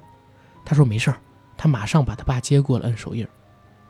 半小时之后，他进来了，说他爸呢在外面车上，腿脚不便走不过来，我就让我的两个同事拿着凭证和委托表出去给老人按手印，并拍现场照片。不一会儿，同事拿着资料进来了，都说好了，我觉得没有问题。就给中年人把钱取出来了，而他们走后呢，我把现场照片打印了出来。我问同事：“这老人怎么闭着眼睛啊？”同事说：“这老人没精打采的，好像睡着了，手印还是儿子帮忙扶着按的。”我看着这张照片，照片上是我的两个同事闭着眼的老人和他的儿子，突然倒吸了一口凉气。这个儿子跟上午的那个中年人。好像是同一个人，我操！我操，他脸盲的厉害啊！真的，真的是，就是他认错人了。上午那个那个中年人说取钱的时候说那个老人已经没了嘛，嗯，嗯，然后来取钱，他不能给人取，下午再过来把老人给带过来，然后怎么怎么样，我我我靠！他可能看到下午那个人其实长得是另外一个样子的，对，然后他觉得哎，好像是跟上午那个差不多。强烈的脸盲症他是不是看谁都一个样啊？太离谱了，我靠！嗯，万一把我跟刘德华认混了怎么办？那他是瞎，哦，吓那他我一是瞎，吓我一哎，跳，吓我一跳。那不叫脸盲，那叫脸脸瞎症。好的，好的，好的啊，好啊。但是这个故事真的，这故事啊不灵异，但是很恐怖，嗯，对吧？关键这这个中年人如果真的是同一个人啊，到底是有多少钱？然后到底是有多嫌麻烦？老人都已经这样了，你还把人运过来，然后哎，你你说我有一个推断，嗯，就你听过有一些人，老人死了不报，要拿低保，要一直取他的低保，所以不报告。我听过这种事儿。对，会不会是这种情况？但是有一个问题，那之后怎么办呢？之后就是因为很多就是比较小的地方是人情社会，是就说哎我那个因为之前都认识，对吧？嗯就说哎，我的父亲在家里头没办法出来，你就给我吧。这个这个东西只能靠这个，不是我我的意思是说啥？就是这种事儿只能发生在边远地区人情社会，嗯。因为资料是个大城市，等到老人真的死亡的时候，你要拿证明去的，各种地方开的证明，否则的话你是没办法去火化或者说怎么样的，而且还有各种各样的，我看过几个新闻，嗯，他们就是不把老人火化，放在自家的冻柜里，就自己从外面拿一个那种奥克玛的那种冰柜，一在小卖部里面放个雪糕的。好了，你就把老人这个真的，放进去你这个真的太可怕了，不要聊，不要聊，太可怕了，我我怕这是社会新闻啊！我知道，但是我太太害怕了这个东西。没事，你回去看你冰箱，然后我会发现你的头在里面，不是你以为你吃的西瓜底下，你有一个包着的东西，以为那是西瓜汁儿，其实是，其实就是烂掉的西瓜汁儿。但是你一说西瓜汁儿，昨天我准备今天的故事的时候，有一个西西瓜的汁，特别可怕。我靠，OK，嗯呃，下一个故事，温文稳问，你来，我来，我来。嗯，这故事我觉得有点恐怖的。嗯，好，来自听友温文稳问的故事。我今天讲的是几个相互有关联的小故事。我的外婆是在我结婚后的半年左右过世的，当时我老婆已经怀上了宝宝。有一天晚上，老婆做梦梦到外婆站在我家门口，老婆就把老人请进了房里，还要外婆坐在沙发上看电视。外婆从进屋就很和善的笑，还不住的点头。然后老婆就去厨房给外婆拿水果，再出来就发现外婆不见了。宝宝半岁左右的时候得了肺炎，住院了好几天。住院的病房是那种三个病床一间的格局。有天晚上，老婆抱着宝宝在病房里睡觉，又做了个梦，梦到她一个人站在病房的门口，病房里空空的，除了中间有一张病床，其他什么都没有，没有其他床，没有衣柜、床头柜，也没有什么医疗器材。病床上有个人形的轮廓，被白单子盖着，只露出了一双黑色的男士皮鞋。老婆当时就被吓醒了。自那以后，老婆就经常晚上做噩梦，还被吓醒，醒来就好半天睡不着。也是从那时候开始，我们家就碰到了各种大大小小诡异的事情。下面几个是比较有代表性的。宝宝出院后不久的一天晚上，我关上灯，抱着宝宝边走边哄他睡觉。走到床头柜的时候，听到很大的“咚”的一声，是某个东西掉到了地上的声音，而且感觉东西应该还有点重。老婆打开灯，我看到了一把巨大的剪刀，就插在我脚旁边不到十公分的地方。但是有了宝宝以后，我们都很注意，绝对不会把剪刀、刀子这种东西带到卧室的。而且这把剪刀是那种很老的大剪刀，是我妈妈做针线活才会用的。但是我妈在我有了宝宝以后，就再也没有拿出过这把剪刀出来。宝宝一岁多的时候，有一次晚上大概十点钟，我妈散步回家，一楼大厅外有几步台阶，我妈刚走上两步台阶，一只脚还没落地，突然眼前一个灰白色的影子一晃而过，我妈吓得往后一倒。就在这个时候，突然后面有一股很大的力量把我妈往前面一推，我妈就向前摔倒了。摔得还很重，我妈半天没有爬起来，但当时她看了看四周和后面，都没有任何人在附近。结果后来我妈的肋骨骨裂了，住了十几天院。后来我和我妈说起这个事，她说她向后倒的时候，要不是后面那个力量把她往前推，估计她有可能就后脑着地，那就更严重了。宝宝两岁多的时候，有一次晚上十点多出门宵夜。准备走电梯下楼，刚走到电梯间，一个电梯就自己开了，里面并没有人。我们楼的电梯是需要刷卡的，没有这一层的卡是点不亮这层的按钮的。我当时就有点不好的感觉，然后宝宝说了句：“里面有个人在跟我摆手。”然后我就后背一阵发凉，赶紧抱起宝宝换了另一个电梯下去。后来回来的时候，就发现刚才那个有问题的电梯被圈起来维修了。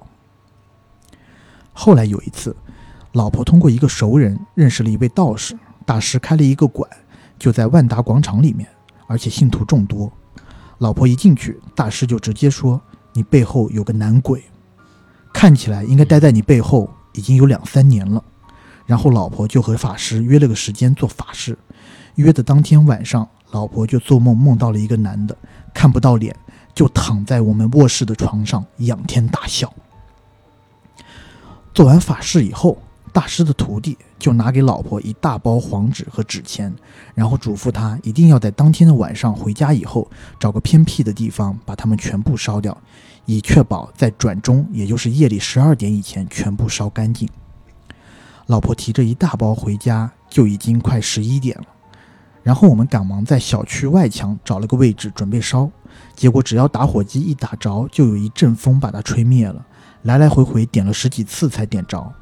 为了抓紧时间，我把纸钱都拿出来铺了一大块地方，想着一起烧快一些。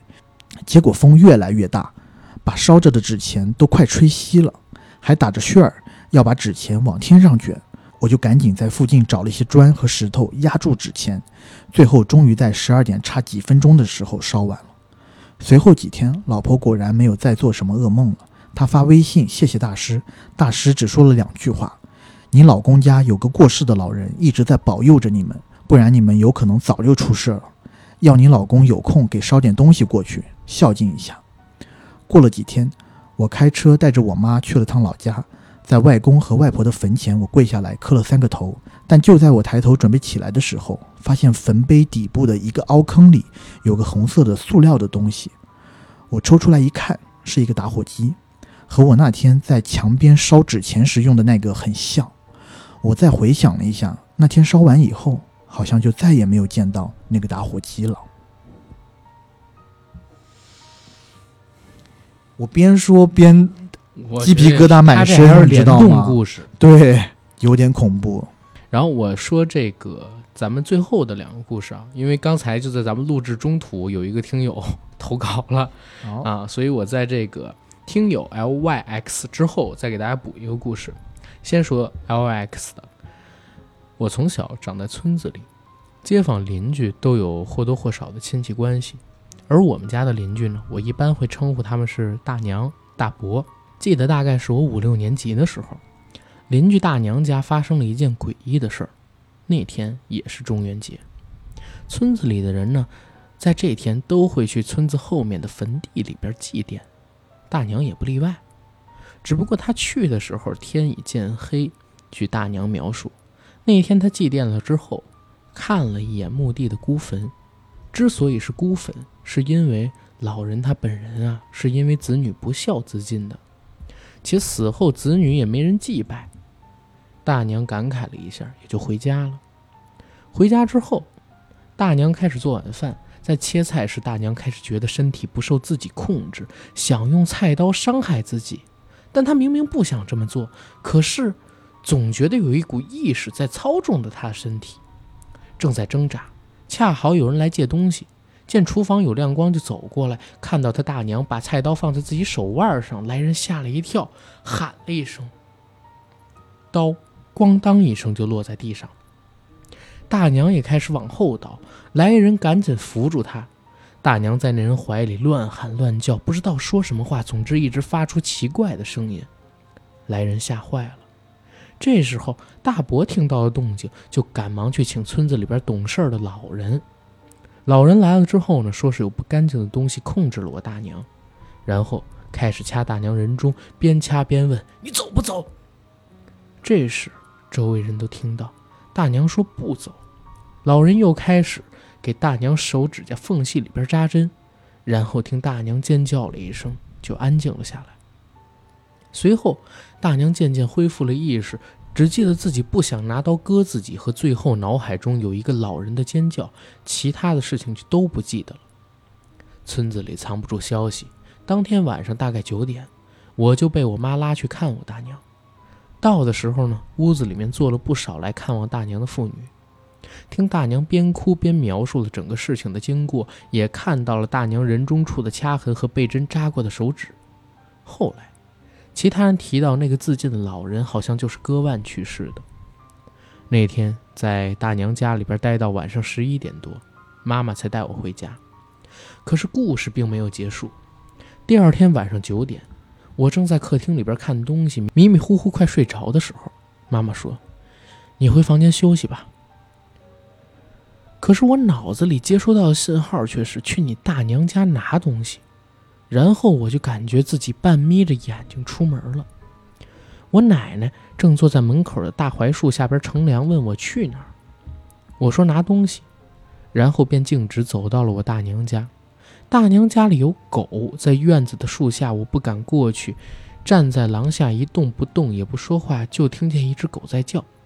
我不知道矗立了多久，大娘听到声音出来，看到了我，在屋门口喊我名字，我呢也不回答，又问我来干嘛，我说拿东西。大娘说拿什么东西？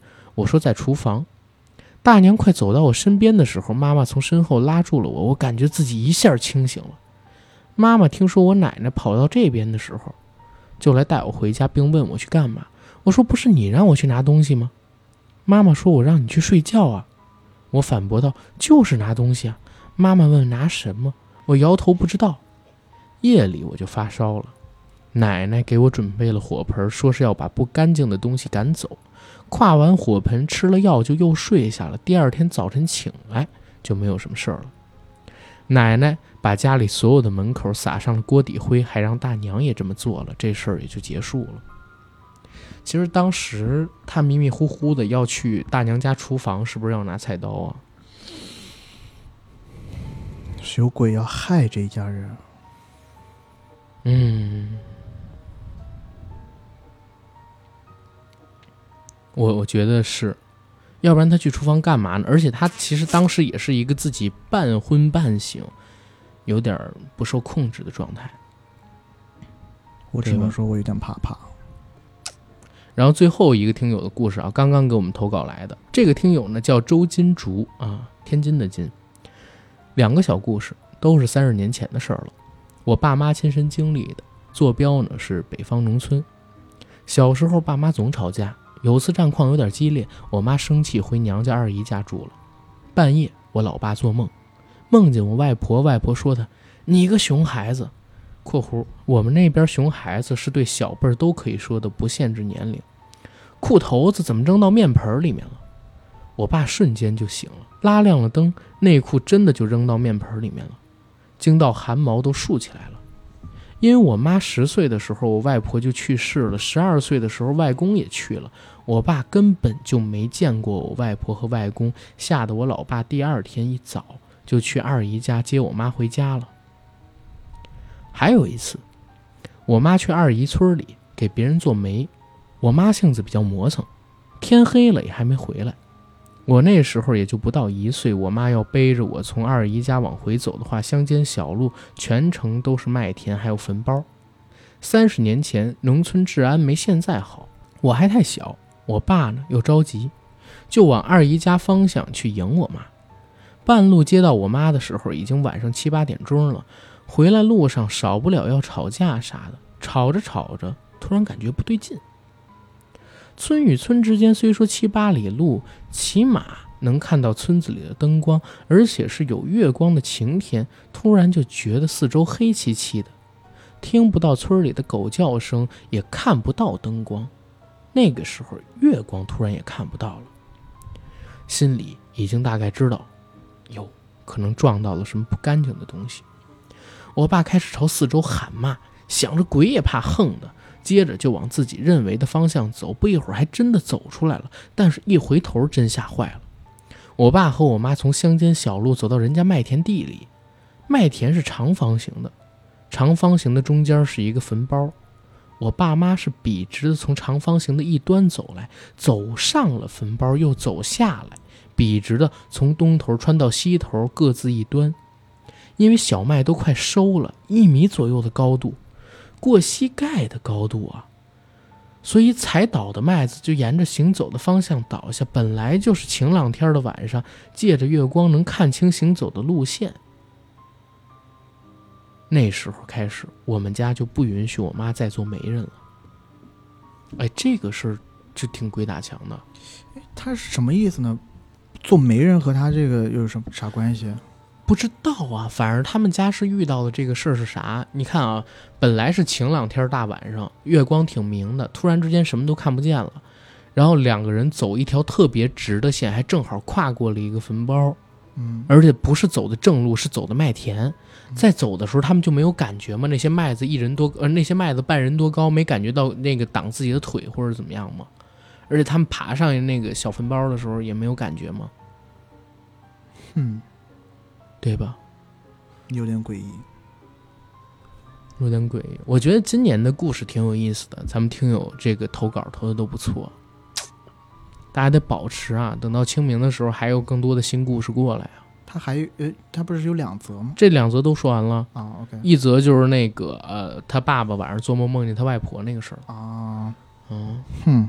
这个我觉得可能他爸爸心里亏。但我想那个就是再追问一句，如果嗯这些听友，嗯，之后听到我们节目的话，可以给我们解答一下，为什么不让他妈妈再继续做媒人了？这是一个什么样的习俗？然后他们自己觉得撞到了一些什么东西？嗯，然后是那个坟包是一些特定人的坟包吗？还是怎么着？还是说就是这个做媒的俩人有什么问题，嗯对吧？然后我们今年听友的故事基本上就讲完了。嗯，我跟 AD 呢各自准备了一个小故事。对，嗯，我先来吧，OK。我比较短一点。OK，嗯。嗯。不是我比较短，我准备的我知道故事比较不用把我。长这个事跟大家说。对，我准备的故事比较短一点。嗯。嗯，这故事呢是我昨天，呃，我也不瞒你啊，因为我自己本身可能阳气比较重，遇到的事情呢比较少，所以呢，我昨天在广撒英雄帖，在我的朋友圈里面就各种问有没有遇到过灵异的事情啊，大家跟我讲一下，包括我爸爸都告诉了我几个灵异的事情，但我爸，但我爸讲的，没没你叫我爸叫什么？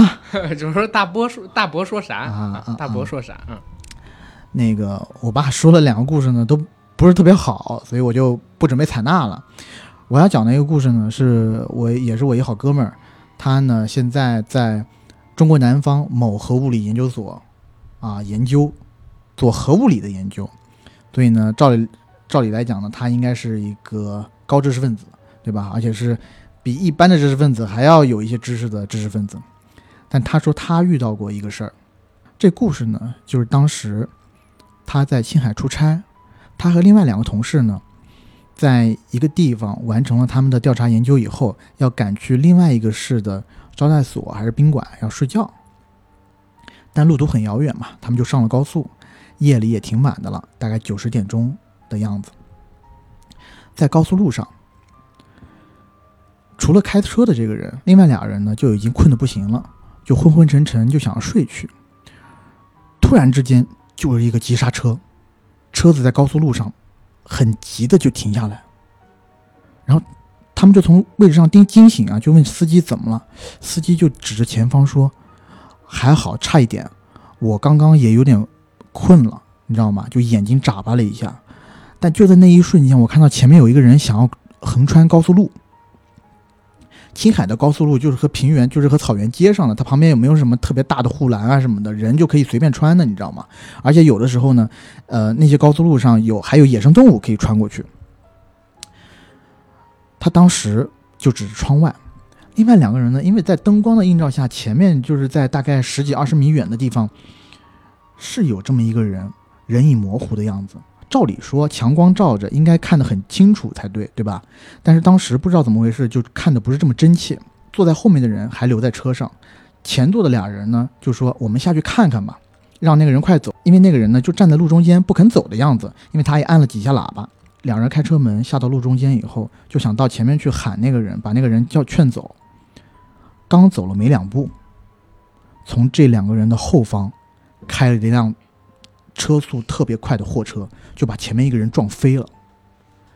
然后他们俩一下就愣在原地，就眼睁睁的看着那辆车慢慢的走远，就消失在了地平线的尽头。嗯这时候他们就真的就站在当场，就是愣了好长时间，你知道吗？就不知道怎么办。而且呢，借着灯光，他们看到就是目力所及之处，没有一点血迹，就他没有看到那个被撞的人去哪儿了。嗯而且他们还在周围稍微扩大了一下搜索圈，你知道吗？就是你知道被车撞了，而且那么快的车，车速一点没停，你如果被撞的话，肯定要么有血迹，嗯，要么有一些破碎的组织，嗯但路面上干干净净，什么都没有。嗯，这时候他们就有点慌，而且两个人呢下车又比较着急，手边又没有带手机什么的。这时候在车里的第三个人就下车了，走到他们中间，就问他们刚刚出现了什么情况，你知道吧？然后还问他们刚刚那个人被撞了去哪儿了，就坐在车里的人也看到了。那两个人答不上来啊，最后他们就商量，就说那我们要么就给那个，呃，前面的那个高速公路的收费站打电话吧，就跟人家说明一下这个情况，甚至报警。然后呢，就由这个人，因为第三个人拿着手机，他就在那儿打电话开始报警。电话接通以后，他打了半天，然后跟这个另外两个人说，就说：“哎，那个收费站的人说没有见到过任何车辆啊。”也没有见到过，就是他们刚刚描述的那种样子的，就是带着大挂的那种挂车，你知道吗？那种大货车。他们开始呢还觉得不以为意，觉得可能这个车可能是不是走了其他的道路，没经过收费站。他们就马上让他报警。这个人呢也报了警，说明了情况以后，他们觉得哎，在现场已经没有什么其他的事情可以做了。虽然觉得很奇怪，但是也没有办法。然后呢，三个人就开车上路。他们开了没多长时间，就遇到了一个收费站。在这个时候，他们就发现，嘿，照理来说，收费站离得这么近，这个收费站的人应该有看过前面的车辆吧，对吧？就刚刚撞人逃逸，肇就是刚刚肇事逃逸的这个车辆。然后他们下来就问这个收费站的人，收费站的人说，就说没有啊，他们还不相信，还跑去跟收费站的人理论，就说你们这种小地方是不是包庇呀？或者说是不是认识的人？嗯，你们就没说真话。当时还跟收费站吵吵，收费站呢就也拗不过他们，还给他们调了一点监控，看了一下前三十分钟之内的影像记录。嗯嗯，然后发现影像记录里面没有一个人，就没有一辆车经过这个收费站。你要知道，青海那个地方啊，就是如果不是旅游旺季的话，高速公路上是真没有什么人，而且晚上九十点以后，谁往那儿走啊？你知道吗？他们这时候就觉得有点蹊跷，然后呢，但是也没有办法，因为夜越来越深了，他们也不能在这儿耗着，对吧？而且确实也事不关己，就赶紧想啊，那就也就不管了，就回那个酒店，就赶紧到酒店，赶紧洗洗睡，完事儿了。然后第二天还得赶飞机。嗯，到酒店以后，他们就去分别进去洗澡了。这时候门响了，有人敲门，就是那第三个人敲门。因为他们俩坐在前面的两个人是坐在呃是住在一个标准间的，你知道吗？另外第三个人是另外自己开了一个单间。那第三个人呢敲门的时候，门打开以后，你知道跟他们讲什么吗？他说发生一个特别奇怪的事儿，就说你们记得我刚刚给幺二零还有这些收费站都打过电话吧？他们说是啊，我们就在我旁边打的，我们还听到那个手机里面好像是有一些声音出来。然后那个人就跟他讲，但你们看。这时候呢，他把他的手机给另外两个同伴看了以后，你知道发现啥吗？他之前是拨了五通电话，但五通电话呢前面都有一个红点儿，就五通电话都没有拨出去。就他们所在的地方好像是一个服务区的死角，但就是没有拨出去的话，这五通电话他是怎么？他是自己一个人在那自言自语了半天吗？然后，他们就觉得这个事情太古怪了，但是实在也确实没有办法。当时已经凌晨了，第二天回到深圳以后，哎，我怎么已经把别人的地方讲出来了？但第二天回到深圳以后，那第三个人呢，也是跟咱们之前的故事一样，发烧发了很久，然后没多久就从他们这个单位啊研究所转业到别的地方去了。然后这两个人留下来的这两个人，因为还要经常不断去青海出差嘛。在每次去青海出差的时候，他们定了一条规矩，就是尽量夜里不开车。嗯啊，大概就是这么一个故事。然后，因为这些人都是高知，你知道吗？他们其实是希望通过一些科学解释来解释他们遇到的情况的。就譬如说，有有一些人说，在什么下雨的夜晚，在一些呃古迹的地方会看到一些古代人的遗遗，就是遗存的影像啊什么的。他们也在想是不是那个问题，但好像。就没有充足的证据让他们断定他们看到的是之前留下来的这些呃磁力的残像，你知道吗？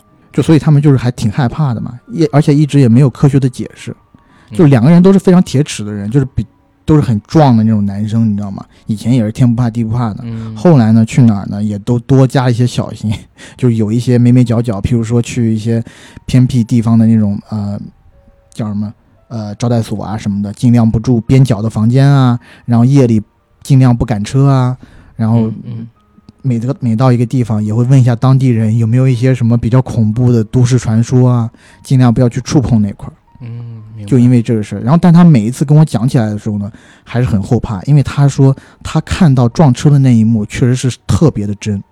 明白，因为我我自己没太经历过这种事儿，不过我亲亲眼见到过一次车祸，你知道吗？就是我上大学的时候，有一年，应该是在那个丰台那边，因为我家房山的嘛，然后我要往城区这边走，然后我如果不坐地铁的话，我要路过一个东一个地方叫岳各庄桥东，还是丰呃，好像是到那边。然后那天我是路过那儿呢，发现地上倒着一个呃电动自行车，然后对面呢是一个货车，还挺大的那么一个货车。然后我当时看我找不着人，就是我我只能看到那个司机在打电话，我看不到那个骑电动自行车的人在哪儿。然后紧接着我就往那路边走，我发现了一个女人在打电话，然后嗯那个女人半边脸没了。半边脸都没了，还能打电话？嗯，她的半边脸是这样的，就是下巴这儿有，然后呢，在这个呃脸颊这儿有，然后中间这段空了，能露出了那个就是其他的舌头什么的，对，还能露出的骨头。他的手捂着这儿，然后打电话出声，说话声音也特别有问题，你知道吗？但是嘴这块儿是没有口子的，只是脸颊这儿少了一块肉，啊，脸颊这儿少了一块肉。然后我操，当时特别可怕 这个事儿。你刚才一说之后，我一下想起这个了。我小时候，嗯，我我还有一个事儿，我可以跟嗯听友分享一下，这是死人啊，这也不是鬼。嗯我以前我姑姑姑父是在国道边开饭馆的，嗯那国道呢，基本上都是那种运货的大车走来走去，开来开去。我们有一天呢，就是我们一家人在我姑姑姑父那个餐馆里面聚餐，结果就听到门外“梆”的一声响，就那声响的，你你会感觉是啥啊？好像是有点像那个做爆米花的那个那个桶子打开那一声炸响，或者像是某个皮球被压爆了的声音。然后响了以后，那个车也停，一个大急刹车嘛。然后我姑姑姑父就出去看，结果你知道回来告诉我是啥吗？嗯应该是一个农民吧，就是晚上的时候自己扛着锄头在那个路边走，然后那辆货车灯可能可能那个农民就进入他那个货车的死角了，他没看到，那货车从他头上压过去，把头给压爆了，然后那个嘣的一声就是头被压爆的声音，又有多响啊？大概就是你离你大概一百米远的地方放那个雷王，你知道大家知道雷王那个鞭炮吧？放的那放了一个雷王那么响。嗯。然后我给大家准备了一个故事，这个故事其实是个电影，就是《报告老师怪怪怪怪物》，一个二零一七年上映的中国台湾省的电影。然后这个电影呢，其实如果我们硬核电台老听众的话，应该会记得我曾经在某一年清明还是中元节的时候讲过一对儿怪物姐妹花的故事。就是在上个世纪八十年代的台湾省呢，有一个老道士，这个道士呢，通过给自己的女儿，两个女儿一大一小啊，啊，他们出巢之后，在他们身体里边的，在他们身体里边养蛊，利用他们的月事精血去养，然后把这两个姐妹呢变成了怪物，食人不死的那种怪物。嗯而报告老师怪怪怪怪物这个片子呢，其实是这个故事的后传。那对儿怪物姐妹花的诞生史其实是这个片子的一个前传啊，希望大家可以了解。然后这个片儿呢，其实并不是很火，但是我从看完了之后，我印象就很深。这块儿我还想跟 AD 说，我觉得台湾省这几年的血浆片儿其实做的也不错，嗯对吧？嗯，包括哭悲最近不也要流出资源来了吗？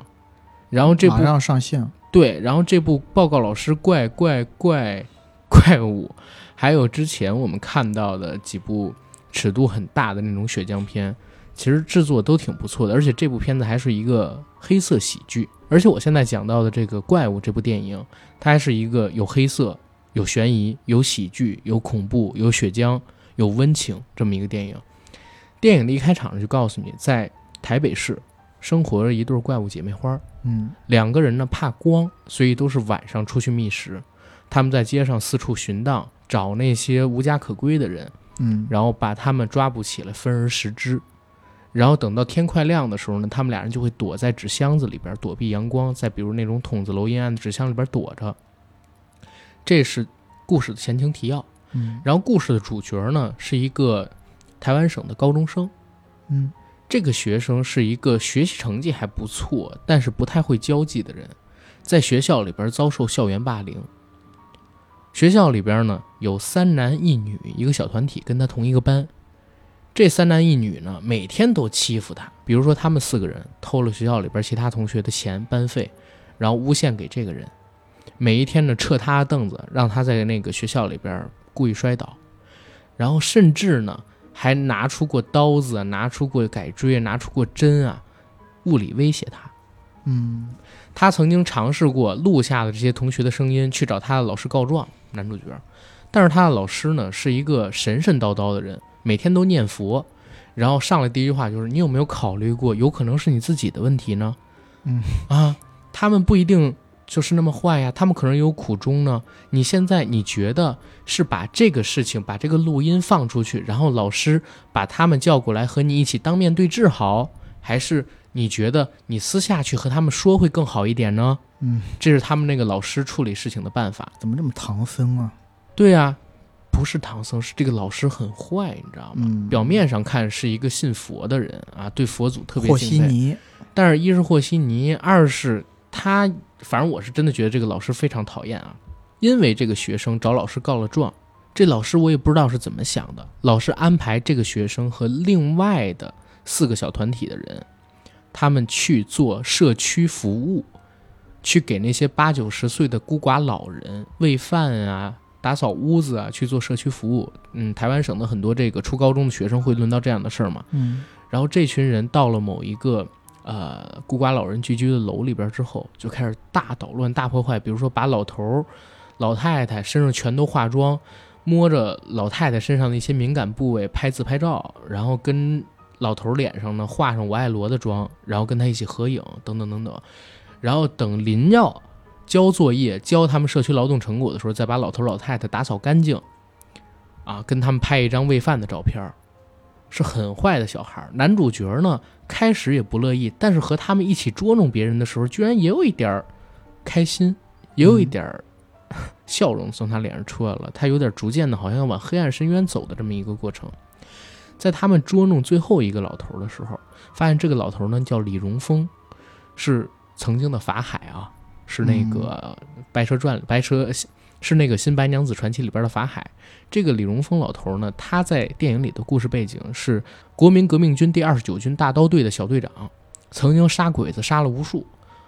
人老了之后，老年痴呆了，自己孤身一人住在那个出租房里边，特别惨。而且呢，老头几乎对什么事儿都已经看开了。他们去捉弄老头，拿棍子打老头的脑袋，然后喂老头吃东西，甚至他们还偷走了老头偷偷藏在床底下的一个大箱子。这箱子里边有什么，他们也不知道。老头全都无动于衷。嗯但是这几个孩子偷完了这个，但是这几个孩子捉弄完最后一个老头李荣峰，准备走的时候，天黑了，他们突然觉得好像背后有什么东西在追自己，就疯狂的往前跑。往前跑的时候，回头一看，哎，居然是一个人形的小怪物，一个女孩，拼命的跑啊。当他们跑到这个楼门口的时候，那女孩也追出，但是不小心嘣，被一辆出租车撞到了。那个小女孩怪物就晕过去了。他们正围过去看，发现那个女孩呢要醒了。其中一个小团体里边的老大还是谁啊，就一铁锹上去把那女孩又打晕了。他们把这个女孩带到了，呃，小团体自己的一个秘密基地，就是他们学校废弃的一个游泳池里。正在观察着那个女孩，结果那个女孩醒过了，醒过了之后就想杀他们，可是没想到外面是天亮了，有阳光洒在这个地下室里边，女孩的身体一碰到阳光，就开始冒烟。他们立刻躲在阳光里，然后拿着，呃，中正老师他的这个 相相相框儿，嗯 拿着中正老师的相框儿，因为里边有玻璃嘛，反光，然后打这个女孩，大喊抓中正显灵，中正显灵，把这个嗯女孩给给困住了。然后他们就干了什么事儿呢？他们抓住了这个女孩小怪物，然后拔她的牙，然后在她的身上呢，就是做很多那种呃，就是霸凌啊，跟对小动物一样的事儿，比如说在、嗯把她的嘴用这个电钻什么的，用一块铁盘儿给封起来。然后发现这个女孩身体会复原之后，他们就不断的去拔这个女孩的牙做手链儿，然后等等等等的。然后大的那个怪物就是怪物姐姐，发现怪物妹妹没了之后，每天就游荡在台北市的街头，去寻找她的妹妹，但是一直也找不到。直到有一天，小团体里边的一个人因为跟他们的老师起了冲突，他呢准备算计他们老师。他之前发现了一个秘密，这个怪物妹妹身上的血遇到阳光的时候会燃烧起来，会变成灰。所以他就收集了一点这个怪物妹妹的血，滴到了他老师的水杯里，然后他老师喝下去了。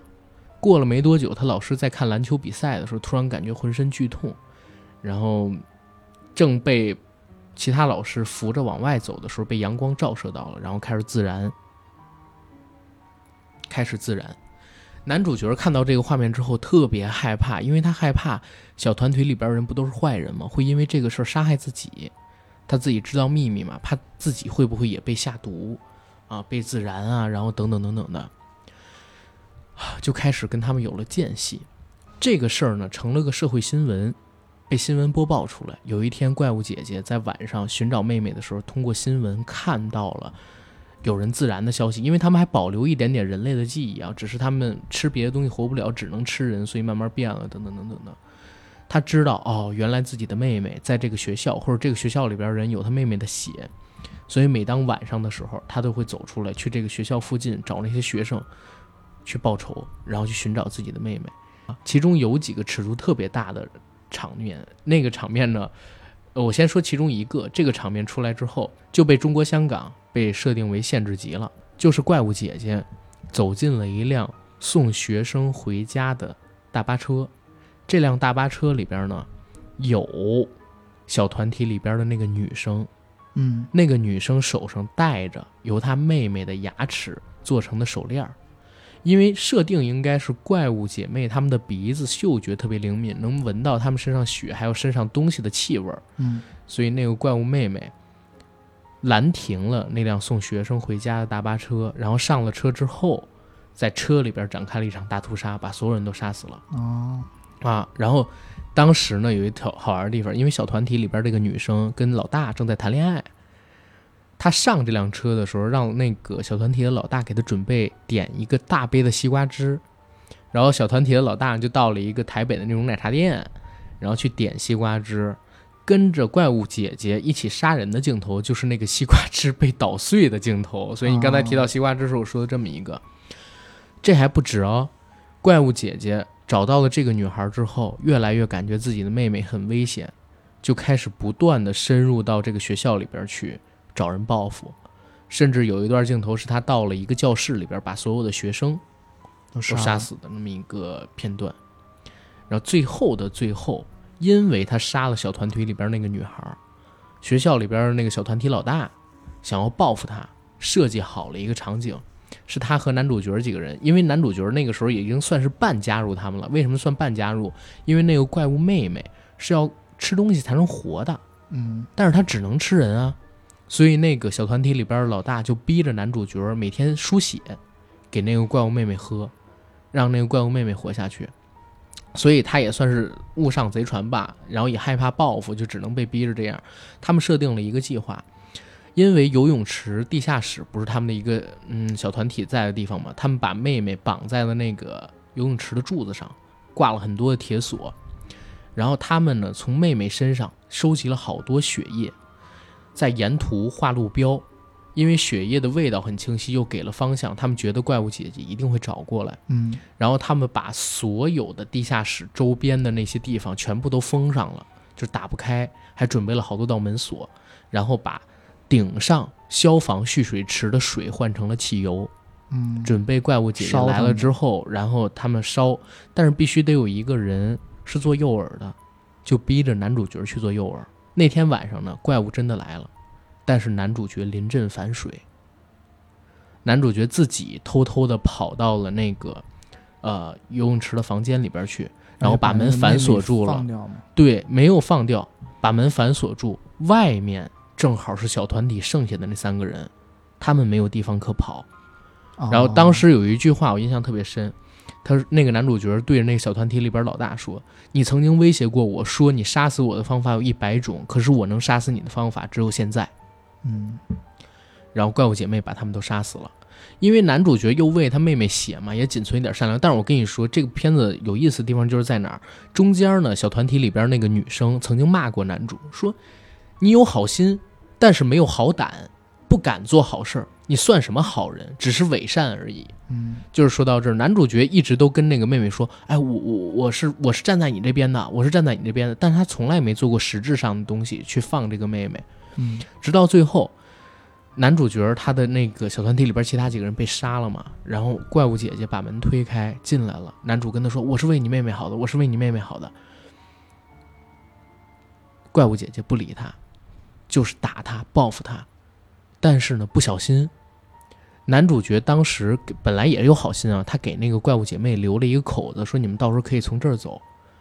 他自己想从这儿走的时候，逃的时候不小心把那块碰掉了，因为那会儿天已经亮了，阳光洒进来，结果洒进来的阳光正好照在被绑在柱子上的妹妹，然后怪物姐姐就不不想报仇了啊，就直接扑到了妹妹面前去挡阳光，然后开始去撕妹妹身上的那些铁锁，嗯但是还没撕到最后，自己的手就已经被烧没了。嗯，然后妹妹看着他笑了，他看着妹妹也笑了，相拥在一起，然后死掉了。两个人都死。对，然后这是故事的一个小结局，最后的大结局我就不跟大家讲了。最后的大结局是一个非常让人感到愤怒又发泄的一个结局，这我就不跟大家剧透，因为这个片子资源很好找，大家自己去看就行了。嗯然后你会发现，就是怪物确实存在，但是最可怕的怪物是人本身。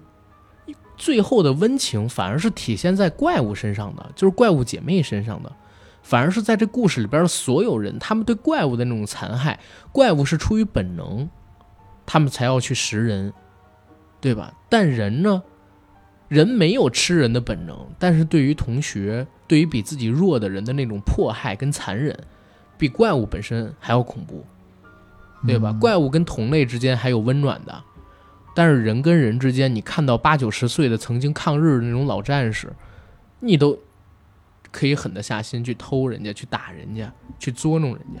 然后这片子里边还有一个特别有意思的地方啊，就是那个李荣峰老头儿演法海的那个老头儿，嗯他本来老年痴呆已经快快不行了嘛，然后一点动弹余地都没有，突然感觉到我操，在这个楼里边有妖魔邪祟。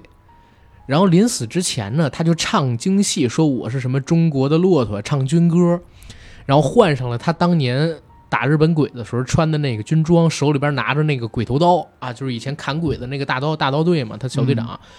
然后何方妖孽啊，第国民革命军第二十九军大刀队小队长李荣峰，然后怎么怎么样，然后那个怪物姐姐正好就来到他房间了，因为他妹妹当时也出没在这个房间里边，然后被抓走了嘛，嗯对吧？？然后他就寻他妹妹的足迹来到这个房间，当时正铺在那个天花板上面准备铺下来的时候，房东阿姨突然过来了，指着这老头就一顿骂，说什么他妈中国骆驼，天天不交房租，大晚上的老年痴呆还在这儿影响别人睡觉，都说房间里边闹鬼，我看闹的就是你。当时那个画面特别好笑，就是李荣峰特别愣的看着那个房东，然后又看了看天花板上边那个女怪物，然后那女怪物也特别愣，看着下边那个女房东，然后什么的，然后那女房东骂完这老头，棒把门一关，然后走了。然后下一个镜头是什么？大老头刀一闪，那个怪物姐姐就摔下去了，摔到了一楼，胳膊也断了一只。然后老头放了一个响屁，然后人就死掉了。就是就是类似于这样的场景，黑色幽默非常多。然后我挺推荐大家去看看的，对。然后我觉得我们今天的这个中原特辑可以聊到这儿了吧？嗯嗯嗯，嗯，差不多差不多。差不多。